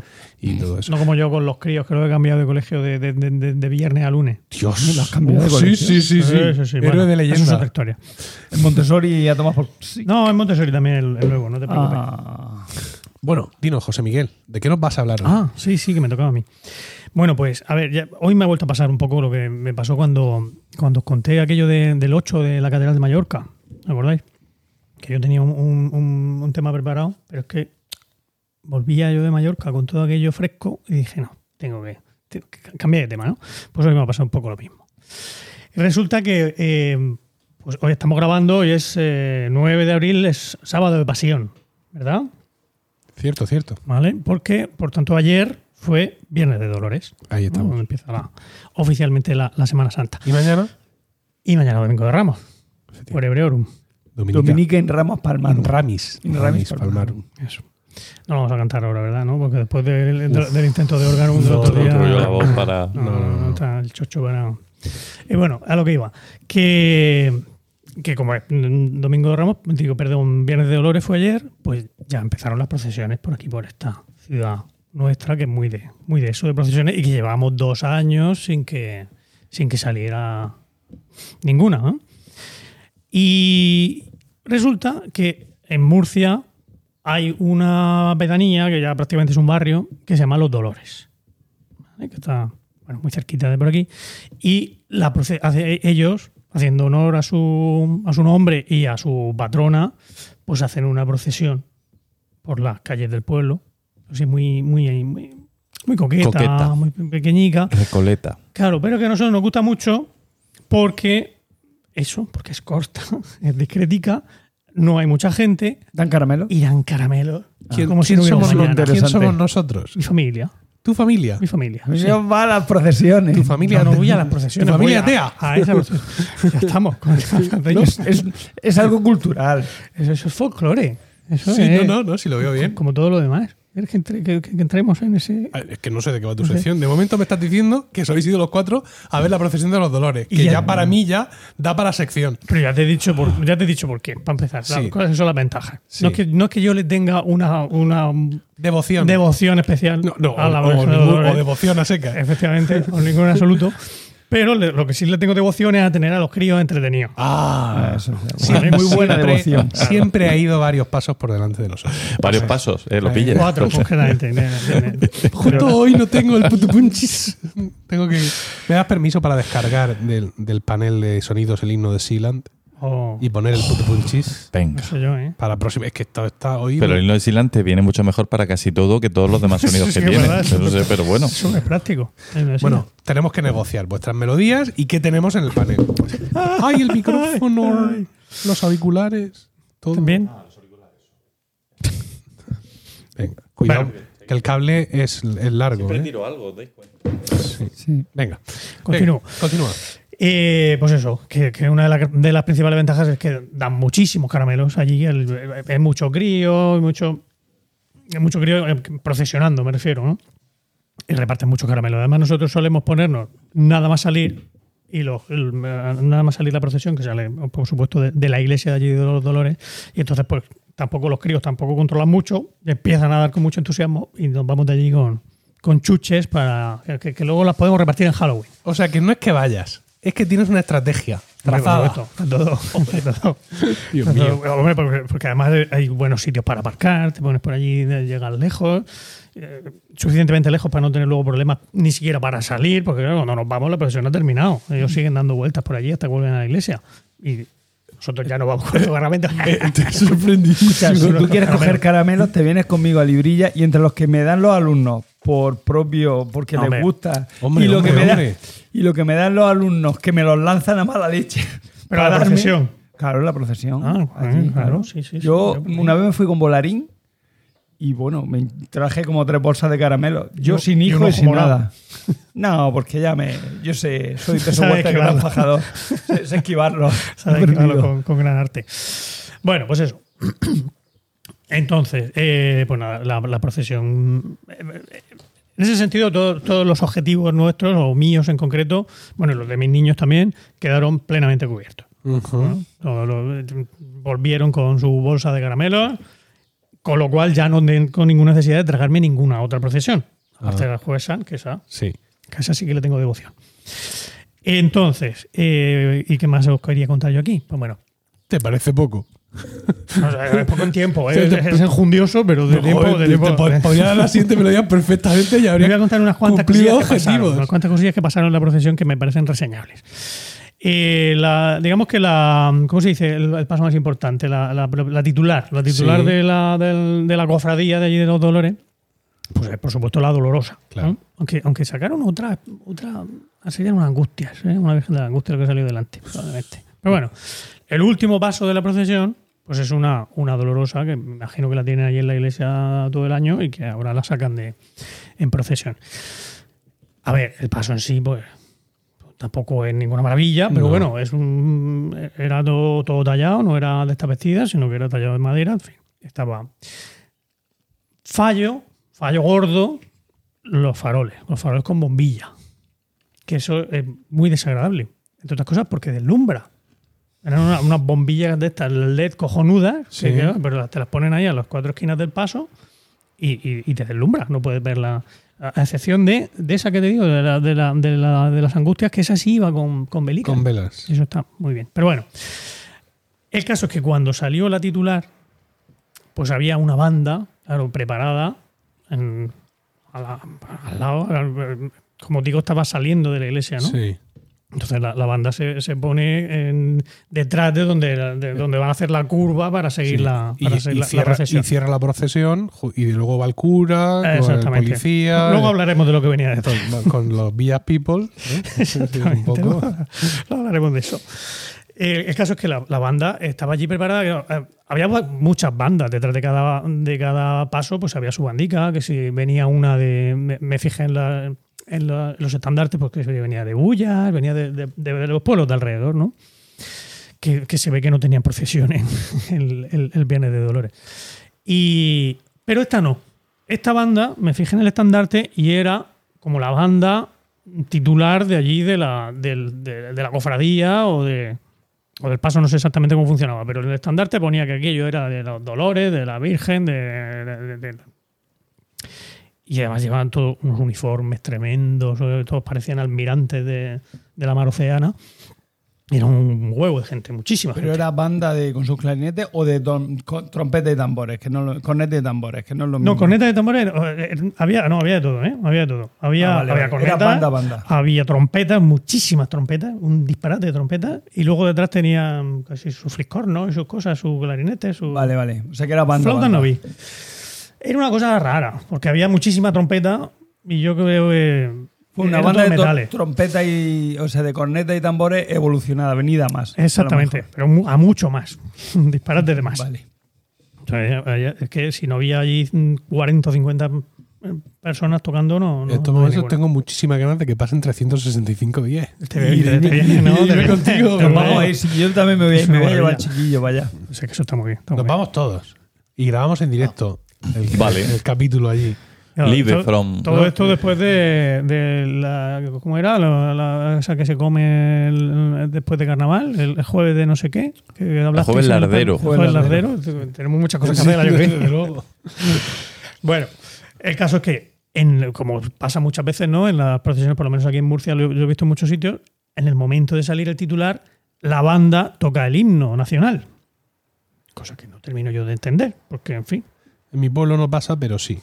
Eso No, yo sí, creo que pasa do- incluso pasa en, el- en la- Bueno, y- en el Viernes Santo. Hay sitios el- donde pasa, sí. ¿Y qué tiene en contra el himno nacional? Yo no tengo nada en absoluto del, del himno nacional. Bueno, tengo muchas cosas, pero, Eh, pero lo que no tengo, o sea, lo, lo que no entiendo es por qué en, un, en una expresión, o sea, en un acontecimiento religioso en honor a la Virgen de los Dolores, a la Virgen de los Dolores, que más le, de dónde le viene Hombre, habrá, habrá, virgen más, habrá virgen más española que la Virgen de los Dolores. Si tú te fijas, la Semana Santa en España es Sí, dolor. si fuera la Virgen del se, Trabajo, ce- no. se celebra el dolor, mientras que en el resto del mundo la Semana Santa se celebra la Pascua, el, el- el- La- resurrección. La resurrección. Sí, bueno. Somos así. Sí, pues era Pero por bueno. eso. El caso es que Dime. El- pues empezaron a tocar Y no. y no. Los transpositores estaban, no estaban O sea, traspuestos. es Se que, quedaron traspuestos. Claro, vosotros pensad el momento. O sea, Sí. es la banda de la cofradía. Llevan Sí. mm, hace Todo- tres años que no tocan. Sí. Eh, llevan preparando este momento probablemente, pues eso, esos tres años. Desde enero, como poco. Y, y- y- y sale la sale la, la Virgen y empieza, claro, empieza a sonar, porque lo- reconoce, Sí. pero ves que no. O sea, desde el principio se veía todo que estaba un poco lento. Hubo un, un amago ahí de parar porque el- Uy. y, y de volver a empezar, pero tampoco. Ay, me está entrando. Un semidielesco, un, un- Oh, por favor. Claro, Como, como dice- director, como director he pasado por claro, ese momento. Y yo pensando, bueno, tranquilidad, es el himno nacional, se repite más que el ajo. Seguro que, que llega un momento en que, que se enganchan. en que se enganchan. No, nos enganchamos nosotros con el estaba más del de Yoscan. Digo yo que ellos con el himno se podrían enganchar. No, no se No, engancharon. No se engancharon. Sí, y tío, eh, ah, claro, había dos o tres que debían de ser ya los que tenían más tablas, que mm, siguieron hasta el final con su trompeta, aquello sonando, y, y se reconoció. Y probablemente allí, con, con la emoción de la salida de la Virgen, yo era el único friki que se estaba, estaba pendiente del. Bueno, yo y el director de la, de la banda, y, los, y los otros que estaban sudando intentando con su trompeta engancharse. Pero, pero un problema de ritmo, de entonación, de melodía, de, de, de qué. de perderse. De perderse. estar Que cada uno iba por un lado. Sí, de- de- de- eso. Iban los dos trom- los tres o cuatro trompetas manteniendo la melodía y el resto ahí, mirando la, ¿Tú te, la acuerdas, partitura. ¿Tú te acuerdas cuando nos dirigió Michael Nun cantando las pergues de Morales a 5? Yo que no estaba. Yo estaba. Y las, segun- las sopranos segundas fueron perdidas toda la pieza. Sí, sí, sí, sí estaba. Toda la pieza perdidas, un compás por delante, un compás por detrás, no me acuerdo cómo era. Sí, sí, sí, sí. Y que Claro. este director de renombre internacional, miles de discos, decenas de conciertos, fue incapaz de recuperarla. De recuperarla, claro. Sí, porque está acostumbrado Porque a no está gente que- que acostumbrado no a se efectivamente no está acostum- está acostumbrado a que la gente no se pierda. Pues se ve que este señor también debía ser un, el director de la banda. también ser reconocido prestigio. Porque el pobre. El no consiguió de los aquello. Cárpatos. que aquello se, se levantara. Y el caso es que luego, pues ya cuando avanzó la, dio la curva, que fue todo- Sí. fue un momento muy emocionante, y, y- y avanzó, ya empezó a avanzar la, la banda, empezaron a tocar otras cosas, y bueno, pues bastante bien. Sí. La banda sonaba, pero lo que es el himno nacional fue un completo fracaso. Y la siguiente anécdota es efectivamente, como tú decías, lo que viene detrás. Detrás. Pues, eh, eh, eh, también es típico, no sé si, supongo que en el resto de España también lo harán, lo de la legión. No, en tu reno va la legión. No, ¿No? necesariamente. Pues, aquí en la, en la procesión del Viernes Santo, sí que la de los salcillos, la más famosa de la, con el permiso de los colorados, de- hay un, un- un batallón. No, no creo que sea, no creo que sea la palabra. Un tercio. Un tercio ni un quinto. No, se llamará un tercio de la legión, ¿no? No, no lo sé, pero vamos. Poca gente. está cortado no ya. mucha gente, pero Es que no se ha sacado para unos cuantos legionarios. Sí, sí. O sea, La, la sacan en mi sección, el cabronazo, para que no pueda comer yo. ¿Pero qué? ¿Pero qué? Empanada bolo- boloñesa. ser. boloñesa. Sí, sí, nos la han traído mis hijos que hicieron una fiesta anoche en el campo y esto sobró. Y es empanada boloñesa. Pero si O estaba sea, sin tocar, con salsa boloñesa. estaba sin abrir. Porque Porque sobró, no se lo podemos comer todo. no llegaron a abrirla. Está Bueno. rica, está rica. Si no, si dio una pintaza. El caso es que Sí. eh, pues aquí no se quisieron privar de, de esto, ¿no? ves? Lo de la cabra de la legión y todo eso la sacan muchas Ah, veces de las procesiones. Aquí no había cabra. Pero es siempre la misma cabra o tiene una cabra para cada grupillo que, Ah, pues no que se digrega. No tengo ni idea. Y cuando Pero se pone la cabra, Pero la Podemos- trajeron a la legión Allí no de- había, allí no desde había cabra. Almería. Allí no había cabra. las- Que la, esa de la legión más cercana creo que es en Viator, en Almería. No sé, a ver, yo los veía con el uniforme ese, con la, con la gorrilla esa ridícula. La, el el la- puesto de cabra es, de- es hereditario. ridícula, ¿no? eh, La gorrilla que es. Pues es ridícula, lo siento. Es el- el- hereditario el puesto de cabra. O sea, la cabra siguiente tiene que ser hija de la cabra anterior. No lo sabemos. ¿No No, te has documentado? cuáles son las ordenanzas de la legión. no, no. ya, la ya, No, eh, pero eso estará arreglado segurísimo. Me lo, Seguro, me lo- me lo seguro. preparo la, para, para- para- Unas pruebas de selección, para, a lo para la- mejor. para la de mayo. Sí, no sé si habrá Oye, pues, 24.000 tema candidatos. chulo. Es más chulo la legión. Podríamos hacer un monográfico de ¿Sobre bichos. cabras? Entonces, uno se estudia lo de la cabra, ¿Mm? otro lo de las marmotas. El día de la marmota, ¿te refieres? Mm. O sea, cómo funciona el trabajo de marmota. ¿no? O Ah. sea, ¿Pero de marmota de la ¿De- del 2 de, de qué febrero? vive? o- Sí, sí, sí, Vale, sí. vale. Y buscamos otros dos animales más mitológicos. Hombre, el pulpo bol. ¿eh? la- el pulpo la- bol. Las arañas esas de Australia que se comen al que. No, no, tiene que ser un animal que esté eh, involucrado en actos sociales. Ah, vale, vale. ¿no? Mm. Bien. Y Sí. contamos aquí. Venga, muy Vale. bien. Después del, del- del capítulo dedicado a Sevilla, ese que llevamos prometiendo desde hace. Hemos prometido un capítulo dedicado a Sevilla. Sí, ¿no? Lo de Bueno, vosotros, yo no, pero No bueno. aprendí nada. Bueno, lo que iba. Eran, eh, pues eso, con, con el uniforme, la, la gorra esta que no le parece ridícula a Emilio, eh, esa camisa turquesa que recuerda a- a- al uniforme del coro de, Sí. de- de hace- sí, un verde así de- Verde descolorido de tanto lavarlo, pero no abierta, Sí, eso sí, los tres o abierta, cuatro primeros botones sí, por aquí. Bueno, pues había allí Con la pechambre al aire. Sí, sí, efectivamente. Como cinco sujetos con esta, de, este- de esta guisa. Intentando llevar el paso, pero completamente incapaces, porque estaba la, la- Es la que el- banda, esta que os digo, Es que el paso de la legión es más rápido que el del resto Ya, ya, de la- Bueno, sí, pero, mm, pero serás capaz de llevar eh, un paso que te- si tienes una caja haciendo tan, tarra, Ah, vale. tarra. No sé, no sé. Estos señores no eran capaces, no eran capaces de A hacerlo. lo mejor no eran legionarios Pero- profesionales, era. Es que es, que es lo que yo sospecho, es lo que yo sospecho, porque había un señor Legionarios aficionados, ¿no? uno de los cinco, uno de los cinco, tenía la edad de mi padre. O sea, Eran jubilados ya de la legión, yo creo. los otros no, pero había uno que, que si no tenía la edad de mi padre, eh, mm, era de su quinta. Luego había otro señor inmensamente gordo que tendría, pues, desde luego, pues, sus 50 o 50 y tantos, no se los quitaba a nadie. Y otros dos en, en ese plan, pero, pero que lo- la estampa que hacían era completamente berlanguiana. Era una cosa. Y, y- y la- y- y- y lo que más me sorprende es que la gente lo veía de lo más natural, no les parecía. Pero claro, luego detrás venían ya las manolas con su. Porque seguramente esto está, esto está arreglado también. Mira, va a salir algún oyente que nos lo va a explicar fijo. Sí. En plan que eh, en, en las procesiones van, pues eso, jubilados de la legión o gente de la legión que es del, del Que del pueblo, o de la región pero que ya no están en activo. Sí. Ese, tipo de movidas seguro que está establecido eso. Eso y que tenemos algún oyente que nos lo cuenta. No, yo es que no, no, no daba crédito. Y en fin, y bueno, ya lo último para, para, para terminar y para que veáis que tengo mi corazoncito pese a todo, Pese a todo. pese a mi ateísmo militante, eh, hubo un momento emocionante. Que pensé que, que, que no, si, por, si por casualidad alguien de, de los dolores está escuchando esto, que no, no es mi intención en absoluto reírme de, de la procesión ni, ni, ni por allá pasó.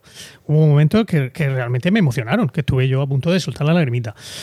Evidentemente no por el hecho en sí del- de, la, de la imagen, porque bueno, a mí no, no soy creyente, pues eso no, no, no me... Pero sí por la devoción que veía en la gente. En los... En los ¿Cómo se llaman? Los que llevan Doloreños. los tronos, los que, Ah. los que llevan el paso. Los Eh, estantes Los son- estantes, sí, ¿no? Y bueno, y la gente, y la gente alrededor. Hubo un momento que había un, un señor muy mayor también, eh, de- más o menos de la edad del legionario este que os digo, pero él iba vestido de traje con, su, con sus insignias de la cofradía. Y dice, eso un, un señor anciano, así muy. Sí, que- sí. como, como si fuera su última procesión, ¿no? Ajá. Y, y estaba haciéndose fotos ahí. Él puesto, le, le preparaban una, la, la foto con, el, con la Virgen saliendo y él, como si le estuvieran haciendo un, un homenaje. Ajá. ¿no? Como si fuera su. Y todas esas cosas, pues a mí, de verdad, me movieron. Hubo un momento que, que eso, que estuve a punto de, de soltar la ermita.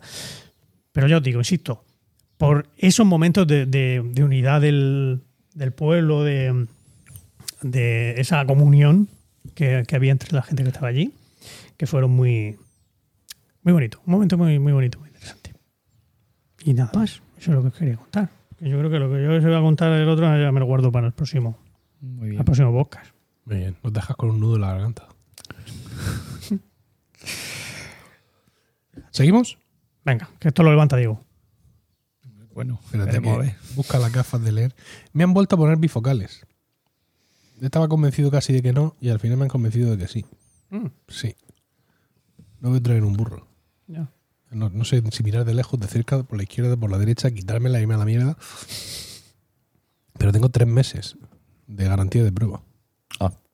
¿Pero eso tiene que ver con el problema de la retina o no solo? A ver, he ido a graduarme de nuevo porque, claro, eh, seguramente había perdido y efectivamente tengo una dioptría más de miopía y una más de, de, de, de presbicia, que ese es el festival del humor, ¿no? Mm. Y ahora es cierto que estoy haciendo un esfuerzo por no quitarme las gafas para ver de cerca y me está yendo bien. Es decir, me estoy consiguiendo acostumbrar a. a mi- pero me está costando bastante. Y me me habían dicho que me olvidara de historias, que me hicieron unas gafas normales y que luego me compraron unas gafas de leer y que me fuera cambiando las gafas. Pero me dijo el óptico mío, Mm. y con mucha razón, dice: Mira, tú te compras unas gafas normales y luego unas de leer. Y cuando los- a los tres meses o a los cuatro meses quieres tirarlas todas a la mierda, vienes y te haces unas bifocales. Y yo cobro dos gafas. Y para mí brutal todo. Pero si te compras primero las bifocales y luego no te va, tienes una garantía de devolución. Mm. Tú puedes venir y decir, oye, que no, y te llevas tus gafas convencionales. Está. Y dije yo, pues tienes razón, Pablo. Pablo de Federósticos Vista Alegre. Hombre, Pablo, si ese ju- jugaba conmigo al baloncesto, íbamos juntos a la escuela de baloncesto. Ah, sí. Sí, Pablo. ¿Se acordará de ti? Sí, claro, porque yo te voy a la misma. ¿A la misma óptica? A la misma óptica que tú. Ah. Sí, sí. Muy simpático, nos reímos mucho. Sí, sí, es un tío muy extrovertido. Un día lo vi corriendo por el monte, Ala. voy a hablar yo del tema, y iba con una chica mucho más joven que él, sería su hija, espero, pero vamos, tenía unos 20 años. Pero. No, él tiene, pero. él tiene hija, pero no creo que llegue ya a los 20 años. A los 18. Lo mismo, sí. Yo le preguntaré. Yo es que, no- yo es que me daba un poco de vergüenza preguntarle, oye, esa era tu hija, porque muy joven, Sin eh, em- eh, mayor para hija Sí. y, y menor para mujer. Pero haberse lo preguntado, porque tú sabes que él es un hombre casi sin filtro y que no tiene reparo en preguntar. Por ejemplo, una vez fue mi mujer con Isabel, con mi hija Isabel, allí a, a la óptica, y le dijo, dice, yo soy la mujer de Emilio. Dijo, pero su mujer, pero ¿cómo que su mujer? ¿Qué, qué mujer? ¿Pero cuál? ¿Cuál? Y mi mujer con la niña allí, dice, pues su mujer, y punto. Y el otro insistía, pero, pero eres su mujer, eh, y esta es su hija, o sea, como intentando, con la niña allí, que no entendía nada tampoco, seguir preguntando. Y, claro, y vino mi mujer diciendo, oye, ¿este tío le pasa algo? Y luego me dijo, tío, ha venido tu mujer y he flipado un poco porque, no sé, me, he confundido y no, no, no sabía bien en qué mundo estaba. Digo, anda, que sí. O sea, que la próxima vez que la veas tú le preguntas, oye, ¿esta es tu novia? ¿Es tu mujer? ¿Es tu hija? Un poco Yo lo joven, haré, yo lo haré. novia, ¿no? Un poco joven, ¿no? Para ser, para ser tu mujer, ¿no? Entrale así a saco a ver qué te dice. Se llama la leche. Bueno, venga, vamos. Hoy nos, nos estamos din- Digregando un poco, dispersando mucho, dispersando ¿no? incluso, sí. Yo pienso que es el ambiente matutino, el sol en la calle, la empanada de Paco. Claro. Y saber Todo. que Paco tiene prisa. Sí. aquí un poco... Por cierto, te doy entrada y, y llamo para reservar. ¿Queréis ir al, al FBI? Oh, ¿Sí? Sí, donde quiera, al FBI o al favorito, donde tú quieras. FBI. FBI. Venga, pues te doy entrada y, y vamos. Fuimos ya al favorito nosotros la otra Sí, vez. o sea, ahora que no estabas tú, hicimos el efectivamente, favorito. Claro. Venga, vamos.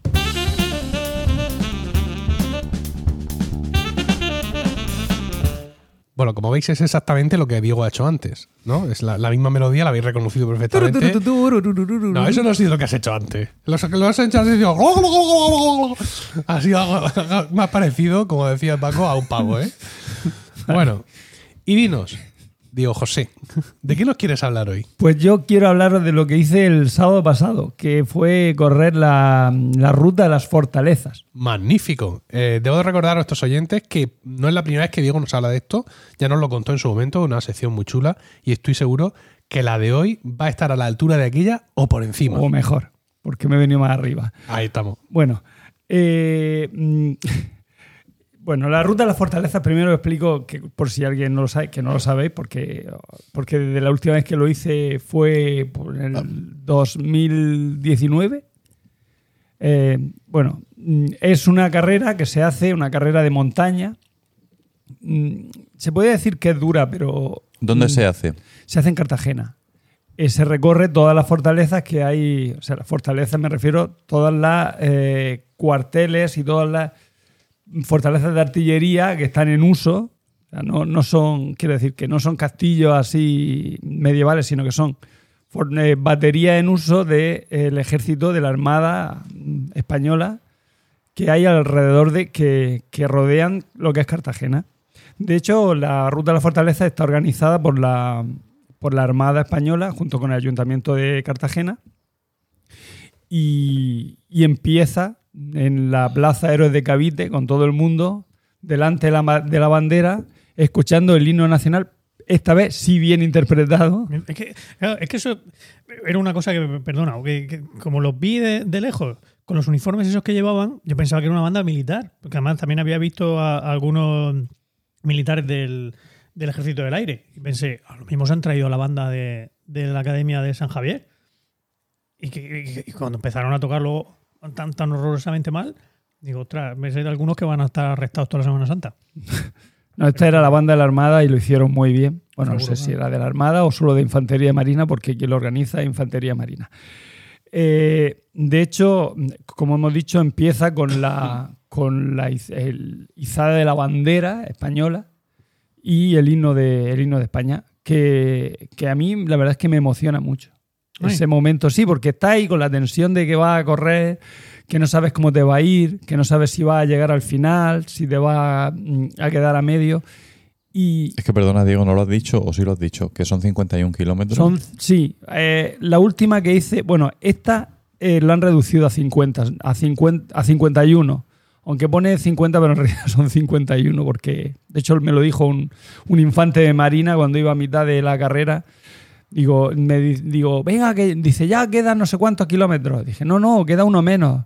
Que han dicho que son 50 kilómetros. Dice, no, no, no, son 51. A lo cual yo le dije, hemos sido engañados. Y se tronchó de la risa el hombre. O sea, que estaba ya aburrido. Y, yo que estaba con. estaba de humor, pues.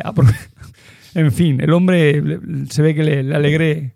Le, le alegré un poco. Bueno, a lo que íbamos. Sube la, la bandera. mm, yo, bueno, la emoción de- de- del himno de España, la bandera española, la, el- la armada allí, todo firme y tal. mm, Era muy emocionante. Hay que decirlo que este año se han hecho cuatro cajones. O sea, quiero decir, salimos eh, en cuatro tandas, ¿no?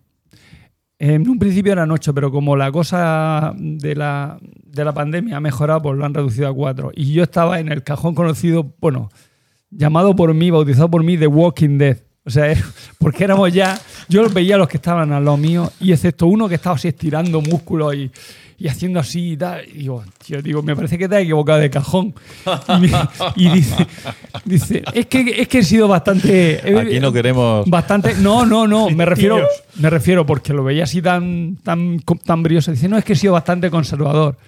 Y yo creo que también yo fui bastante conservador. Tenía que haberme ido al cajón 3 en vez del que sí, di que sí, 4. Diego, di que sí. Porque de hecho adelanté a muchos del cajón 3, pero a muchísimos del cajón 3. Efectivamente. Ah, se han creído los de cajón trae. Por- Y- menudo, sí. Y, Bueno. apar- y aparte franquiciado. Porque Ah, sí, sí, sí. Llevaba, lleva- llevaba la, en, la, en mi dorsal ponía Emilcar FM. ¿Qué te parece? Tenías que haber venido a pedirme la camiseta de Corriendo a Nueva York. Ah. ¿Te acuerdas que te lo dije? Sí, sí. Bueno, no caí. Para la próxima. Quiero hacer una, pero, en, pero tengo que convencer a, a mi mujer de que es al lado de mi casa, de allí en Turre, en, en, en una carrera que hay de un maratón en Sorba, un maratón de montaña, claro. Por Sorba. Voy a ver Sorba. si. Está en Sorba. Sí, está muy chulo. Ahí hay un karst muy interesante, un- una, una cueva con, Sí, con lo- de, esos, de esos que se chocan. no, no karst, karst. Es una cueva de se- construida, o sea, con, con- con carbonato, o sea, hecha de, en fin, como la cueva del Drac, solo que no hay un río que atraviesa, sino que sencillamente va Y andando. tocando Chopin Yo, cuando va en la barca. con los violines desafinados. Por la humedad. Bueno, eh, eh, hay que decir que, bueno, la carrera, ya, estos son ya datos que voy a dar, la carrera la ganó Cisco Díaz eh, con 3 horas 42 minutos. Y la Qué primera bestia. fue una chica, Laura Nicolás, que ya no sé la... No sé la... O sea, no sé lo que tardó, pero bueno, supongo que... Cuatro horas y no mucho. O sea, un tiempazo. Supongo que cuatro horas ahí, sí. Eh, vale.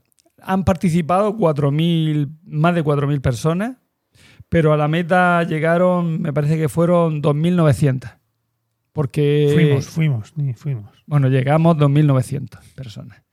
Eh, porque mucha gente abandona porque se apunta y luego cuando ve que, la que, que lleva 20 kilómetros y ya mm, No puede más. no puede más, dice, bueno, esto no lo puedo aguantar. Entonces se, lo, se, se van.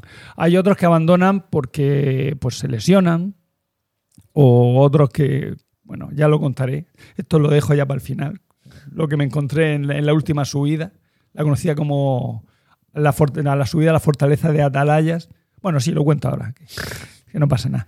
Un señor, yo iba subiendo mm, mm, y un señor, bueno, iba subiendo a todo lo a todo lo que da la mata porque me había tomado, me había, mi compañero de, de carrera me había regalado un gel de estos, mm, no sé, de que te dan como azúcar y creo que lleva también un poco de cafeína. Y iba yo ahí volando y de repente... Doping, eso doping.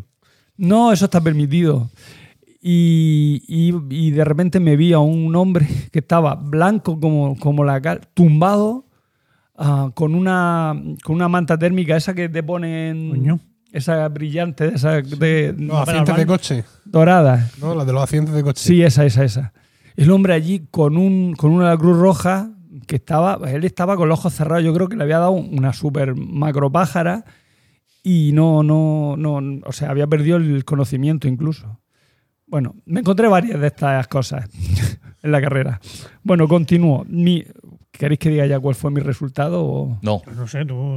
Bueno, lo dejamos para el final. Así. Ah, una cosa, se me ha olvidado que tengo que saludar a mi hijo.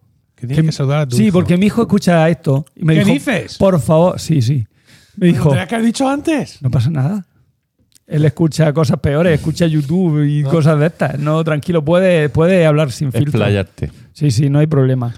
Y, y me dijo, por favor, papá, sal- salúdame en el podcast, que me hará mucha ilusión. Y bueno, Hombre. a mí no me cuesta trabajo decirle, Diego, te saludo aquí. Todos te saludamos. Hola, Diego. Tú, Diego, Diego. Gracias a ti he, he hecho la marca que he hecho. Sí, señor. Diego, los que estamos grabando te saluden. Ey. Bueno, eh, mm, vale. Eh, hay que decir cómo me preparé yo para esto. La preparación no eh, fue una preparación un tanto. eh, Quiero decir, porque yo soy padre de familia, no, no me preparé a, a- a conciencia. Soy padre de familia, entonces mi preparación es los lunes que llevo a mi hijo a natación de 45 minutos, yo nado a la vez que él está en natación. Los martes aprovecho que salgo un poco antes del instituto y vuelvo a nadar unos 50 minutos porque no me da, porque entre que llego o no llego son 50 minutos de nadar. Miércoles otra vez llevo a mi hijo a natación, otros 45 minutos. Jueves que entro un poquito más tarde, por la mañana corro o subo escaleras se- según si está lloviendo o no está lloviendo. La última preparación fue subiendo escaleras porque llovía. Corro 30 minutillos y tal, pero tampoco matándome mucho. Y algunos domingos o subo escaleras si llueve o subo al monte. O sea que la preparación específica de, de mi carrera en el monte ha sido muy poca. Solo por- Sí, no, lo normal de cualquiera. Sí, sí, cuatro días de natación. Sí, cuatro días de natación. No, luego tres días, y- tres días de natación. Y, dos Uno- de escaleras. uno correr, sí, y otra de correr. una de correr al monte. Sí, lo que hace cualquiera, Ah. básicamente. O sea, Pero es muy poco. No, no, sí, en, una, en una semana haces todo el deporte que he hecho yo en mi puta vida. Ya, pero, pero si tú te fijas, Nah. hay gente, por ejemplo, que sale con la bici bastante, No, pero yo no estoy en mejor forma que tú, ¿eh? o, pero, o por ejemplo, Juan. Juan, Juan sale a andar y a correr bastante. Y eso que ahora está recién su- operado, creo. Por- sí, sí. Está recién operado, pero está ya para reintegrarse a la Sí, vida sí. laboral, según me ha dicho. O sea que Juan también es muy de, muy de correr y tal. Yo casi tanto como Pero yo, eso es porque su, su profesión, que Claro. no desvelaremos aquí, Le le, exige. le obliga a mantenerse. Ah, vale. Bueno, y para la preparación específica decidí hacer una carrera que se llama la Sota Trail, porque la carrera que hago es de trail, ¿no? De, se llama de trail. La Sota Trail, que es en la Encarnación, en Caravaca, en una pedanía de Caravaca. Está muy bien porque pasas por, un, por una basílica paleocristiana, creo recordar. Y, y- ahora, mm, eh, es mortal por- porque en 22 kilómetros tiene una subida de 1400 de desnivel, que eso es muchísimo. Entonces, eh, te exige. Y yo ahí yo me di cuenta que iba bien, porque mi compañero que casi siempre va, algunas veces yo le gano a él, otras me gana él a mí, pero esta vez mm, digamos que yo iba, iba muy bien, iba... Le ibas esperando. Sí, lo iba esperando hasta que decidí ya no esperarlo. y llegué, bueno, bastante. Llegué antes que él, ¿no? Pero bueno, me dijo él que no lo esperara, ¿eh? Que coste. Ah, o sea que quiero decir que eso. Y vi que estaba bien, que a pesar de que la montaña era, o sea, era una subida muy, muy, muy dura, de hecho había un hombre en la última subida que, le decía a la gente, por favor, por favor, no te cebes en esta subida porque, porque revienta. O sea, había solo una persona específica para avisarte de que no se te cu- ocurriera subir corriendo. Bueno, yo no subo corriendo, yo subo andando y bajo corriendo. ¿eh? Que coste. Yo eso de correr mm, solo cuando es cuesta abajo que me resulta más cómodo. Bueno, mm, eh, hay que decir que mm, la bolsa de este año, por ejemplo, te da una bolsa en todas las carreras, la bolsa del corredor. Eh, la de las otras estuvo mejor que esta. Aquí se ve que se nota que la, que la, la economía, porque el- la carrera que yo iba a correr era la, la Fortaleza 2020, pero con la pandemia, justo un mes antes de. se, se hizo la. eh, ¿Cómo se llama esto? La, Confinamiento. el confinamiento, entonces se canceló, ha estado dos años sin cancelarse y esta se llama la 2020 que es la 22, que se hace se corre en la 22. Entonces la camiseta lo ponía 2020 y al lado que se corre la 22, así en pequeño. Se ve que han aprovechado, mejor han aprovechado la misma camiseta. Y vamos a llevar ahora a partir de ahora dos años de decalaje. Es decir, No, el porque- que viene correrá la 2021 que se corre No. en 2023. no, no, no, no, No, ya será 2023. Tienen de las verdad. camisetas encargadas. de- dentro, Claro. de, dentro de 100 años nadie recordará el origen de esta tradición. Pero esas camisetas, esas camisetas reutilizadas a ti te encantarán, claro. Eso te- para ti es el ideal. No, a mí me gustó mucho la camiseta porque para qué hacer una camiseta nueva, está nueva, quiero decir que no es reutilizada, estaba allí impresa y la dejaron y está nueva, o sea que no hay problema. De todas formas, si no os gusta alguna Si no la camiseta, quieren. si no- Pero lo de que se corre en 2022, ¿cómo lo han puesto? ¿Con boli al lado? ¿Con un rotulador? no, hombre, en la misma una, lo volvieron a serigrafiar al lado. Ah, vale. O sea, en la camiseta pusieron un 2022 así pegado al 2020. Vale, vale. y en pequeño que se corre. En, en fin, no, está muy chula. Además, esta camiseta está, es de las más chulas que hay, porque la he corrido, aparte de esta, dos veces esto. En la ruta de la fortaleza. Una era mm, color blanco y butano, y era horrible. Encima, además, me, me pidieron. Me, me pidieron una talla M y yo ni de coña entro en una M. Es que el que corre conmigo, eh, él sí entra en una M SM, SM. no por, no por delgado, sino por, porque, eh, vamos, Que- que no sé si me va a oír. No sé, supongo que sí me va a oír. Sí, sí te No va a oír, sí, porque Que es más bajo que tú. Sí, sí, cabe debajo una mesa de, de camilla vestido de nazareno, Ah. podría decir. Veo que has pasado de la prudencia a. Ya. Sí, ya, ya. Ya, una vez que per- abre la compuerta, De, de perdido al río, ya que Sí. No, sí, muy eh, buena gente, ¿no? ah, sí, es muy buena gente. Fernando es que. Este, Yo lo conozco un poco. Fernando, digo, Paco lo conoce. Bueno, eh, lo que está diciendo. Eh, la carrera. Eh, lo bueno que. Bueno. mm, otro año yo. Un año corrí la carrera con unas botas de montaña. Bueno, no eran así botas de piel, sino que eran bueno, una, una, una bota de senderismo.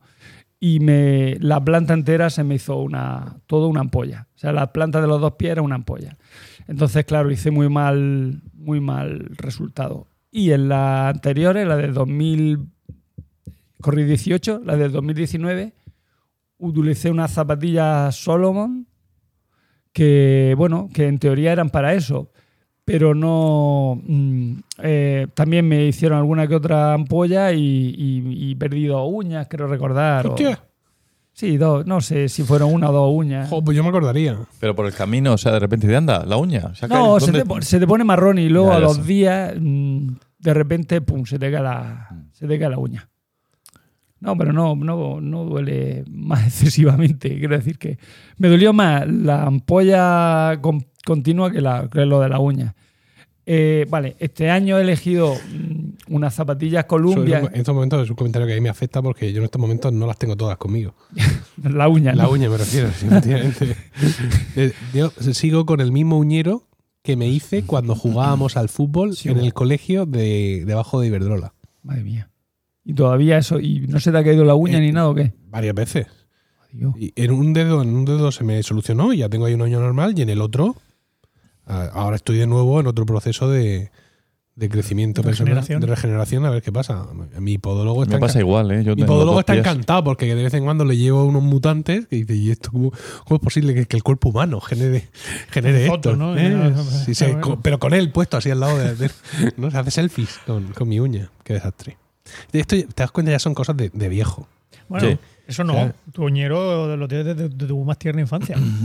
Sí. Concretamente. Sí, pero es que claro, uno, uno, Yo no te recuerdo sin uñero. uno comienza a hacerse viejo en algún momento. ¿no? Yo entonces ya invertí en mi vejez.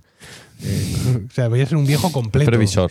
Sí, voy a ser huraño, eh, antipático y ya tengo mi uñero, pero que yo ya esto lo tenía previsto. Bueno, eh, os cuento ya la carrera, así en sí. Eh, se empieza, la primera subida es al. a- aquí lo tengo, a Sierra Gorda. Y antes de eso se pasa por el campo de tiro Vista Alegre. No, no, obviamente te está tirando para que corras. Yo ahí me encontraba bastante bien, unos a 10. mm, 10. 10. Diez. minutos. 10, 10, 10 minutos del kilómetro. O sea, 10 minutos, 10 segundos el kilómetro. Bien, bien. Y la subida a Sierra Gorda también la hice bastante, bastante bien. De hecho, aquí me pone que a 11.07 y a 11.23 la- los tramos que me marca el, El kilómetro. sí, el kilómetro. Que eso, eso, está, eso está bastante bien. Cuando Está tú bien. vas. 12, 12 son 5 por hora. Menos, o sea, más de 5 por hora. O sea, que, que está bien, subiendo, no bajando. O sea, que yo me Es encontré bastante ritmo. bien. Eh, cuando bajamos Sierra Gorda me había un atasco para llegar a la siguiente a la siguiente subida que era el Calvario. Había un atasco y estuve ahí esperando como 15, 20 minutos. Porque, bueno, ¿Un atasco? ¿De qué? Sí, porque como había mucha gente y había en el momento en el que hay algún algún alguna cosa de yo qué sé, un- un sa- que hay que saltar o que hay un charco que hay que vadear y tal, pues cuando hay mucha gente y unos corren y otros no, los que no corren evitan a los yo ya he dicho que cuando bajo voy corriendo. Claro, te encuentras con que esa gente se para y se va parando al ser mucha gente la que hay, sobre todo porque es principio de carrera, mm, se hace un tapón. Y hasta que no se deshace ese tapón, pues en este caso se. Me encontré dos tapones de unos 20 minutos cada tapón, o sea que podía haber. No entiendo, un tapón de 20 minutos.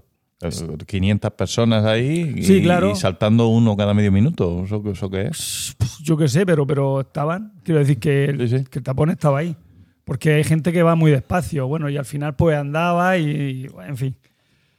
De- Vamos, que tu tiempo podía haber sido como 30 35 minutos mejor. Sí, sí, podría haber sido mejor. De hecho, aparte, hice una carrera bastante conservadora, quiero decir que no. Como otras veces había ido bastante lento, pues.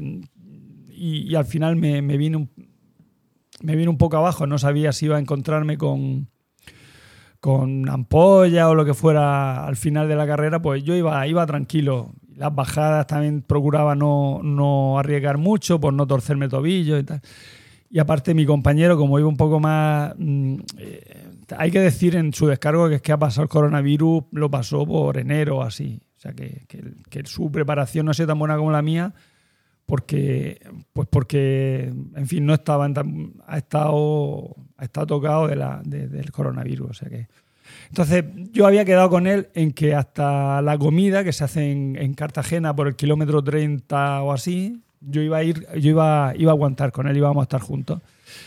Bueno, en- entonces bajamos, la siguiente subida es al Calvario. El Calvario está en, el, en un barrio que se llama Los Mateos, no sé si los que son de Cartagena lo, cono- lo conocen. Yo no soy de Cartagena, pero lo conozco. Bueno, es, es de los, vamos, los peorcillos que hay, pues, me refiero en cuanto a. Ahí pues, se maneja drogas, se maneja, en fin, es una cosa. Es un barrio deprimido de Cartagena. Esa, esa es la palabra. Sí. señor. Entonces, eso sería ya por el kilómetro 10, 15, 16, la subida al Calvario. De hecho, un año había una, un- una pancarta que ponía: Los Mateos os quieren. Y, y mi comp- y Fernando me dice: Ahora se da la- le da la vuelta y dice: Y pone por detrás: robar. Pero no, no, no. O sea, que era. Había allí mucha policía, eso sí, para, para evitar eh, males mayores. Y de hecho, cuando iba corriendo, había un, un señor que le dijo a un policía: Oiga, es que yo quiero abandonar, pero claro, estoy aquí en los Mateos y no sé si abandonar o no. Y dijo, no, no se preocupe, si hay mucha, hay mucha dotación de policía y usted puede, no, no le va a pasar nada si sigue la carrera. Si no se desvía a una calle Si, no se- ¿no? como en si, si usted va más o menos por, Nápoles. por las calles donde vea policía, no hay, no hay problema, no puede abandonar tranquilamente que no hay, no hay grandes historias. Bueno, eh, la subida a Sierra Gorda es de, espérate, lo tengo aquí, la subida sobre el nivel del mar, claro, porque Cartagena hay que ver que está sobre el nivel del mar, es de 307 metros, ¿vale? Subimos desde, desde donde empezamos, que era en el puerto, hasta ahí, 307 metros. La siguiente subida, vamos, una cosa no es muy, no es muy dura, es la subida a, Sierra Gorda. La siguiente, eh, la subida al Monte Calvario, es un, un- una subida con, con cuesta, pero, pero está como asfaltada y tiene como, ah, tiene como escalones grandes, ¿vale? Y esa subida es bastante dura porque son 254 metros, pero en muy poco tiempo. Y ahí, mm, ahí digamos que hay gente que, pues, que le cuesta más, porque a pesar de que no te puedes encontrar con piedra y no puedes caer, bueno, tampoco te caes porque a la velocidad que vas, pues eh, es cómodo. Ahí es donde estuvo encerrado Tejero. Pues no lo sé, Hay- es hay- posible. que me suena que, que hay por ahí una. Allí en el, sí, en el Calvario, quiero decir, en el Monte Calvario arriba hay un, hay un cuartel. Yo creo que ahí estuvo prisionero Tejero unos años cuando estuvo en la cárcel. Vale. Eh, la siguiente subida era San Julián. Normalmente lo que se hacía era que se subía al Calvario y se bajaba, pero por el coronavirus este año no se ha subido y bajado, sino que directamente se ha enlazado hacia la siguiente fortaleza que es la de San Julián, que son de do- 296 metros, está sobre el nivel del mar. La, bueno, bajas de hecho del Calvario y vuelve a subir San Julián. Toda esta mm, subida, bueno, la subida, por ejemplo, al Calvario se nota que era más dura porque, aunque la primera parte la hice a 11.22, la segunda parte ya fue a 17.31. ¿Vale? O sea que ya se veía que la cosa estaba más. que era, que era, eran unas cuestas bastante más duras. Ah, vale. Eh, después de San Julián, bueno, lo que se hace, normalmente ya digo, se bajaba el Calvario y se subía a San Julián, pero esta vez lo han enlazado por un, por un sendero y no ha- han unido a San Julián, con lo cual ahí están los 6 kilómetros, bueno, 4 o 5 kilómetros, junto con otra cosa que creo que han hecho, que ha cortado la, carrera eh, de, de años anteriores a este año. Y la ha quitado de nivel, ¿no? Porque no, no, baj- no bajas tanto y subes. ¿o? No, lo que pasa es que no- bajas por otro lado. Entonces, sí, a lo mejor le han pues es posible que le hayan quitado del nivel. ¿Pero ¿y qué sí. tiene que ver el COVID con eso? Pues porque como subía el Calvario y por donde mismo lo subía lo bajaba, Ya. Para que no se que eso, crucen, ¿no? se- Para no cruzarse. pero eso se, quiero decir, se hace mucho, en esta carrera se hace mucho, que por donde mismo sube te encuentras gente que baja. Ah, Y tú sí. dices, pues podrías no subir y hacer la trampuja y bajar. Ah, porque normalmente una fortaleza no tiene muchos caminos para, Ya. para llegar y Y unirte, pero no, no. Lo que tiene es que tú tienes un chip en, la, en, el, en tu dorsal que te obliga a llegar hasta la punta arriba para que te marque que, que has subido y no has hecho trampa. claro, claro. Bueno, entonces después de San Julián ya, eso es lo- para mí lo más chulo de todo es la bajada de San Julián, porque está todavía fresco, está a gusto. Yo encima esta vez, como iba bastante bien, me encontraba muy bien. Y, y es una bajada que, que vas viendo, vas viendo el, sobre todo al fin. Al principio ahí hubo también un- otro estancamiento, pero cuando ya me quité de en medio a todos los que bajaban andando y ya bajé yo corriendo, vas bajando y te da la brisa marina y vas viendo el mar y llegas hasta Calacortina, que es una zona muy bonita. y Muy ahí- chula. Mm. y entonces ahí en Calacortina está, la, está el habituallamiento. Ahí aproveché a- para esperar a mi, a, mi, a mi compañero. Estuve allí un rato esperando. Y bueno, pues a- dije, pues qué mejor sitio que esperar ahí, viendo el mar, viendo tal. Eh, hay, bueno, hay por, si nadie ha hecho una carrera de este tipo, hay, tiene diferentes habituallamientos. Hay algunos que son solo de agua y en este- otros que ya te dan naranja o te dan eh, plátano. En este, o sea, el anterior era una naranja, naranjas que te dan cortadas como en cascos, sí, en cuatro partes, que tú te lo comes y parece que, yo qué sé, es una cosa, porque claro, te pones hasta arriba, porque no te va a poner a pelar, sino le metes el bocado a la naranja, te- se te escurre todo el, todo el- todo el zumo por ahí, pero a, a ti te da igual todo, vamos, te da igual. La, por cierto, la muñequera de, que me regaló mi amigo Paco de Wilson, esa, Anda. esa la utilicé para, para, para limpiarme la Para naranjica. Bueno, Que vino bien. No, no, pero la uso siempre, me, me viene súper bien te da para... fuerzas. Me, me acuerdo de ti y además me, me viene bien para, su- para, su- para enjugarme el sudor. ¿sí? Qué bien. ¿no? Bueno, eh, después de la bajada acá a la cortina, que ya te digo es lo más chulo, ah, viene. eh, entonces ya te vas por. Te vas por la. Por, ah, pues ya pasas por lo que es la, el, todo el puerto. El puerto. eh, ¿De Cartagena? sí, el puerto de Cartagena, pero la zona. No la zona parte puerto. ¿no? puerto La parte- bonita, sino la parte comercial, o sea, todo. O sea, un, Sí, donde están los contenedores. Sí, sí, todo esto. Y ya llega a lo que es Cartagena. Cartagena sube el, el Castillo de la Concepción, que es también conocido como donde está el Parque de los Patos, o sea, un- una zona así muy bonita de ver en Cartagena. ¿Eso no es el Parque Torres? ¿Eso es otra cosa? Sí, el Parque Torres, Vale, efectivamente. Eh, eh, curiosamente, bueno, primero subimos por, por lo que- donde está la muralla, donde está la universidad de la Politécnica de Cartagena, y había como un carril bici, y a nosotros nos, nos eh, teníamos que pasar por allí. Y había un padre que bajaba con su hijo corriendo con una bici de estas sin pedales y soltó a mitad de la esa, a mí no, se lo soltó a otro. Estos se creen que Cartagena es suya. Dije, mira, la hospitalidad cartagenera de siempre. No, yo, ya, en descargo a los cartageneros decir que yo mm, quiero mucho a Cartagena porque allí me saqué las oposiciones, mi primer trabajo como interino fue en Cartagena, o sea que sí, si los cartageneros se sienten cartageneros y no murcianos, pues me parece muy bien. Me parece pues, una, en fin, una catetada como cualquier otra, pero... Pero, Pero muy bien, ¿no? Pero, pero, todo el mundo tiene claro, todo el mundo tiene derecho a reivindicar lo que, lo que le parece justo y si a ellos les parece justo me parece muy bien yo soy de Almería o sea que a mí me da igual yo más, más que sufre los de Almería con respecto a los de Sevilla pues eso, eso son tonterías para los de Cartagena con respecto a Murcia porque al fin y al cabo son 30 kilómetros lo que hay ¿no? de Cartagena a Murcia No, 55. o 55 bueno eh, la carrera por ya transcurre por Y tienen la asamblea. Claro Y la queman cuando quieren. Exactamente. Efectivamente. La carrera por mm, ya transcurre por, por lo que es toda la. Pues, pues por todo Cartagena se sube el teatro romano, se, luego se baja y. En fin. Y, y bueno, acaba en una, en una plaza, la Plaza San Francisco, que hay un Ah, sí, ahí súper claro. gigante. Y allí come. Bueno, no, no, ojalá acabar ahí la carrera. Allí comen, ¿no? ¿No subís al. ¿Cómo se llama?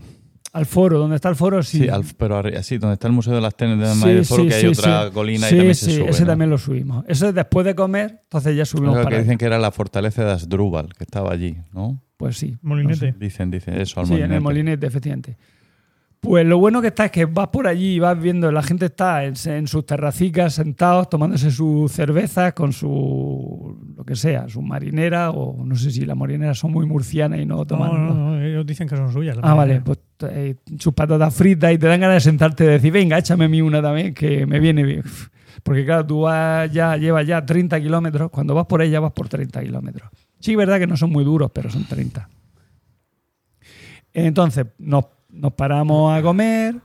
Mi menú fue un zumo de piña, una, un- bueno, una bandejita de melón, dos sándwiches que estaban súper secos, entonces solo me comí la- mm, un pan con, con, con- con queso y con jamón york. El otro pan lo, lo tiré. Me sentía muy mal porque me, yo no me gusta tirar la comida, pero, pero es que no, eso no entraba, eso se de- el, el- el pan bimbo este se te ponía, Si el pan no de molde. bebido el zumo de golpe, lo hubieras No, mojado. agua tienes Ansioso, toda- que era un no, ansioso. no, agua tienes toda la que quieras y, acu- y, uy, acuario y bebida isotónica también tienes toda la que quieras. O sea que por, por eso no es. Y de postre, un, aparte del melón, Un tiramisú. no, un donut. Me tomé, podía haber cogido dos o tres, la verdad, ahora que lo pienso, para mi hijo, pero no lo hice. Claro, porque digo, si eso no pesa, quiero Que decir, iba- te lo que iban, echa. a llegar, te lo iban a llegar buenos, digo, No, no, con el calor y no, los sudores. No, llegan bien, no, te sí, creas. bueno. Eso, no pesa, veces, eso no pesa en la mochila. Bueno, eh, el siguiente, la siguiente subida hemos dicho que era a, a. A ver. Sí, subimos el molinete como. que como, como, como has comentado, Cerro del Molinete, 36 metros sobre el nivel del mar, ah, eso no, eso, eso es tontuna. Y entonces Eso es viene... turismo. Eso es turismo, efectivamente. Sube. Y ahí en la subida al Cerro del Molinete es donde mi compañero ya me dijo, mira, yo me voy a quedar aquí a, a- tomarme un café. O sea, voy a pedirme un café porque yo sin, un café, sin café no soy persona. Y ya le dije, mira, mm, Fernando, Te quiero mucho. te quiero mucho, pero ya el café ya va a que no. Ya me voy. Y un coñac. Un café y un coñac. Ya me voy. Y ya empecé yo solo, pim, pim, pim, pim, pim. Me puse mi musiquilla y... Y ahí ya ibas a tope porque tú te sentías ganador ese día, te sentías pletórico. Me sentía súper bien porque ni tenía. Ni tenía. No tenía ampollas, ni la uña solo notaba un poquito en una. Solo notaba una uña ya. Sí, ¿no? La que está al lado del dedo gordo, que no sé cómo se llama, el, Índice. el índice del, de- del dedo gordo del pie, que tampoco es índice.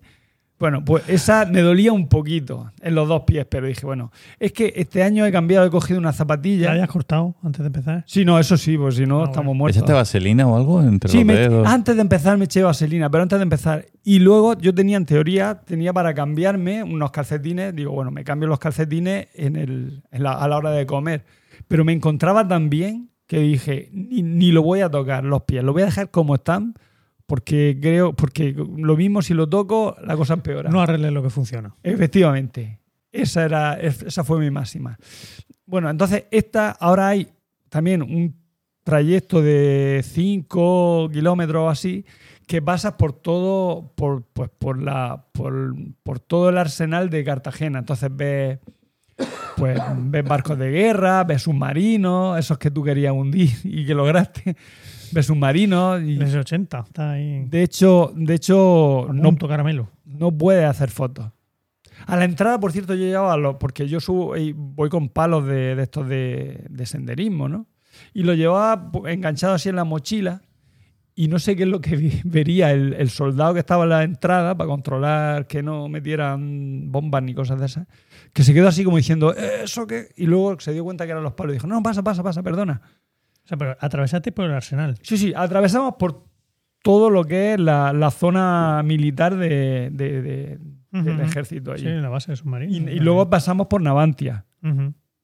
Y luego después de Navantia ya, bueno, después de ver por ¿En, los en qué momento empiezas, perdona, a Diego, a sentirte mal? O sea, a decir ya, madre mía, estoy ya, que como se acabe esto pronto, ¿o no te pasó En eso? esta no llegó a pasarme. Bueno, pues eso, fue- eso le pasa a los que hacen maratones y tal, siempre Sí, hay un muro yo- de los 30 yo tengo- kilómetros. Yo tengo, sí, yo siempre tengo el muro en lo que le llamo yo el barrio de las atalayas, que antes de la última subida hay ahí que tú dices, bueno, te- me queda la subida final, pero antes de eso hay ahí como una especie de zona de subida-bajada, que lo iba a comentar después, que es muy dura. Bueno, es muy dura porque, claro, tú no te esperas eso. Y, y tú ya lo que quieres es llegar ya a las atalayas, que es la última, y, y descan- y descansar. Por cierto, en la subida al cierre, se me olvidó, en la subida a San Julián había una chica, creo que fue en San Julián, no, o en, o en Sierra Gorda, había una chica que se había caído y estaba allí eh, un poco ladeada. Entonces, claro, tú ibas bajando y había gente, cuidado que no te la lleves. Es muy habitual las caídas, las torceduras de tobillo, que tenga que venir la, la Cruz Roja a recogerte. Me encontré el que conté en Atalaya, esa chica y un chico en, en otra, en, en la siguiente subida que vamos, que fui a hacer, que fue la de la batería Fajardo, que era la que la siguiente de pasado en Avantia, tú subes. Si es que aquí como pasas por, ¿ves? pasas por, por mitad del agua, ¿no? ¿Ves? Esto de aquí es agua. O sea, está- no es agua, es que está tapado porque no lo puede. En el Sí, mapa, ya, bueno, en el claro. mapa no puede salir. Yo lo estoy viendo, pero nuestros oyentes no. Vale, es que hay una zona del mapa que está, está como sombra- Difuminada, sí. difuminada porque es la zona en, en- la zona Es- portuaria que es de donde están todos los barcos de guerra y tal. Y Sí, es el, el astillero y el, y el arsenal. Ahí la base de ¿eh? submarinos Entonces- y toda la parte de, de Navantia, que todo eso también es. Se lo estoy enseñando para que veas que de aquí sube ya sube a esta que es la, eh, la El faro de Navidad, todo eso. el fa- sí, donde está la batería de Fajardo. Que está subida, pues también está muy chula, porque tiene muy buenas vistas, ve el Mediterráneo y tal, está muy bien esta subida, muy divertida. está muy bien, parece que está que la cosa, bueno, Sí, pero eso, si esto hace- haciéndolo cinco veces en vez de hacerlo de golpe, Claro. son unas excursiones muy chulas. muy bonita, sí. Lo que pasa es que no te dejan subir normalmente. No, claro. bueno, subí Fajardo, seguía encontrándome muy bien, mm, la- andando a eso, no, voy- voy- esto, esto está acabando ya. A 10, 10, 10, 10, 15, 10, 20, la subida a 11 y pico. Y después de Fajardo viene Galera, que es la siguiente, el siguiente, la siguiente batería, el siguiente, digamos, La siguiente fortaleza. Fortaleza, efectivamente. Y esa galera es una subida muy continua, pero, pero bastante suave, eso sí, muy larga, muy larga. Y lo bueno que tiene es que tú subes, subes, no, eso es tener paciencia, porque eso no acaba nunca, no acaba nunca, no acaba nunca. Mi objetivo, por cierto, era, como era bajar de las 10 horas, ahí fue justo cuando me encontré con el globo, porque hay unos señores que llevan como una especie de, no, un globo no, llevan como un cartel para que tú sepas más o menos en qué, a, a qué, a qué tiempo vas. Y fue cuando me pillaron los de las 10 horas, me pillaron ahí. Mm. Porque habían salido más tarde y tal, y me pillaron allí. Dije, madre mía, no voy a hacer 10 horas, esto va fatal, veremos a ver. En la subida a galera. Pero lo bueno que tiene es que ellos suben andando y bajan andando. Pero yo, como bajé, cor- como bajé corriendo, la bajada a galera está súper bien porque es, que sé, como 5 kilómetros de bajada corriendo. No todo el mundo. Claro, para eso, para bajar corriendo, tienes que tener eh, no sé si qué músculos son, si son los aductores o no. Bueno, hay unos músculos que tienes que tener muy eh, bien, bien preparados porque si no te, te revientan las piernas. De hecho, yo he visto en otra, en, en esta carrera, por ejemplo, la bajada Atalaya, la gente bajar mm, marcha atrás para no. porque tienen. no cargarlo. para- porque están ya fatal, fatal. Bueno, hice esa bajada y ya me lo- los pasé a lo de las 10 horas. Entonces ya la siguiente, que ya, ya el final, ya son los últimos, ya iré por el kilómetro 40, ya toca la subida a Atalaya. Primero pasas por un- una zona así como de bosque, de subida, bajada, subida, bajada, que es mi muro. Ahí en, esos 40 kilómetros es donde está el muro para mí porque, porque tú ya quieres acabar, pero todavía no acaba. Y es una zona un poco, no es agradable de correr por eso, porque tiene mucha subida, mucha bajada, no puedes bajar corriendo, no puedes, la subida no es muy, muy cómoda, en fin. Entonces llega ya a la zona para subida a, a Atalaya ya, y, y allí lo que, lo que hice fue que me tomé la barrita esa de, de gel. Ah, estoy diciendo que iba muy bien, pero se me había olvidado, fíjate, es que se te olvida todo. Desde, desde el kilómetro 6 tenía un dolor en la ciática, en el nervio ciático, que me dolía muchísimo. Entonces yo cuando corría no lo, no lo notaba. Cuando subía no lo- era cuando andaba y esta carrera es mucho de andar, que lo notaba. Gracias a que me dio eh, Fernando, mi, com- mi compañero y amigo, me dio, me salvó la vida dos veces. Uno cuando me dio el gel ese de, de- en fin, el gel- Energético. el gel energético y me dio también un ibuprofeno en- cuando estábamos comiendo que, que me, quitó, me quitó bastante el dolor. Entonces, claro, la segunda parte la hice súper contento porque, claro, iba medio drogado, en el sentido de drogado con el ibuprofeno. Bueno, entonces, allí tiene Atalaya, ahí me tomé el gel energético y empecé a subir, a subir, a subir. Me encontraba súper bien. La bajada es bastante dura porque es una bajada cuesta abajo muy, muy empinada, pero me arriesgué y dije, bueno, aquí hay que subir, hay que bajar bien. Y ya lo que queda, una vez que ya has bajado Atalaya, ya es, un, que es la última fortaleza, ya son 40, mm, o sea, 4 kilómetros, que eso no es nada, hasta llegar a la, a la meta que está, que, que está en la Escuela de Infantería de Marina Albacete y Fuster, que es como se llama el sitio. Y eh, está muy bien. Bueno, lo bueno que tiene es que ahí te cruzas con la. Quiero decir, cuando tú, cuando tú ya enfilas para irte a- la- al final, te cruzas con los que con los que van a empezar a subir a Atalaya. Con lo cual, tú piensas, la que, Pringao. pringao la que os espera. Entonces, ahí me encontré súper bien. De hecho, iba yo allí a mi velocidad y me encontré con un chaval así, con barba. Y dije, bueno, me voy a pegar a este que seguramente está.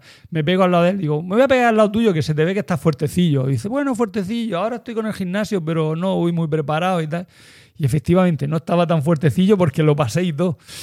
Me puse. Oh, Me puse, Diego, estaba pletórico. Ya los últimos dos kilómetros dije, le pregunté a uno, oye, queda mucho para la subida, tal? o sea, para llegar. Dice, no, te queda un kilómetro y medio. dije, lo voy a hacer corriendo. Y me puse y acabé corriendo ahí la ruta de la Un fortaleza. campeón. Yo ahí, Eh. yo, que eso fue, yo cuando llegué dije, Dios, es que, es que, vamos, ese sen- la sensación que te da cuando después de 50 kilómetros de decir, es que lo he hecho genial, es que no me duelen los pies, porque es la primera vez en mi vida que ni me dolían los pies, ni me encontraba cansado, o sea, iba súper súper a gusto. Llegué allí, te dan ahí un, bueno, va a ver, ver- ver el tiempo, que no es el tiempo en, rea- en realidad correcto, porque como hemos salido por tandas, yo hice 9, me marcaba la- el tiempo 9.57, que, que yo iba corriendo y de repente digo, ostras, 9.57, voy a llegar antes de 10. Pero en realidad mi tiempo no fue de, fue de 9.42.31 el tiempo que hice. O sea que quería bajar de 10, mi objetivo era bajar de 10 y, y logré bajar pues en 20 minutos. De sobra. En 18 O sea, que, minutos. el- que la próxima te mete en el cajón 3, con lo cual Sí. en- cuando se producen los tapones esos te va a ver pillar menos Claro, tapón, con ve- lo cual ganarás mi 15 objetivo es 20 hacer minutos 9, más. Sí. Hacer 9 horas. Ese es mi objetivo y lo voy a, lo voy a conseguir, yo creo que sí. Bueno, ¿Y que hasta qué punto el llevar el dorsal de el- la publicidad de Milcar te te ha- te ha empujado en tu... Hombre, mu- muchísimo, muchísimo. No te, quiero, no te quiero contar. Lo malo es que lo llevaba detrás y no lo veía. Pero Pero... la gente te pararía. diciendo, Oye, Oye, no, sí, sí, eres de-". sí.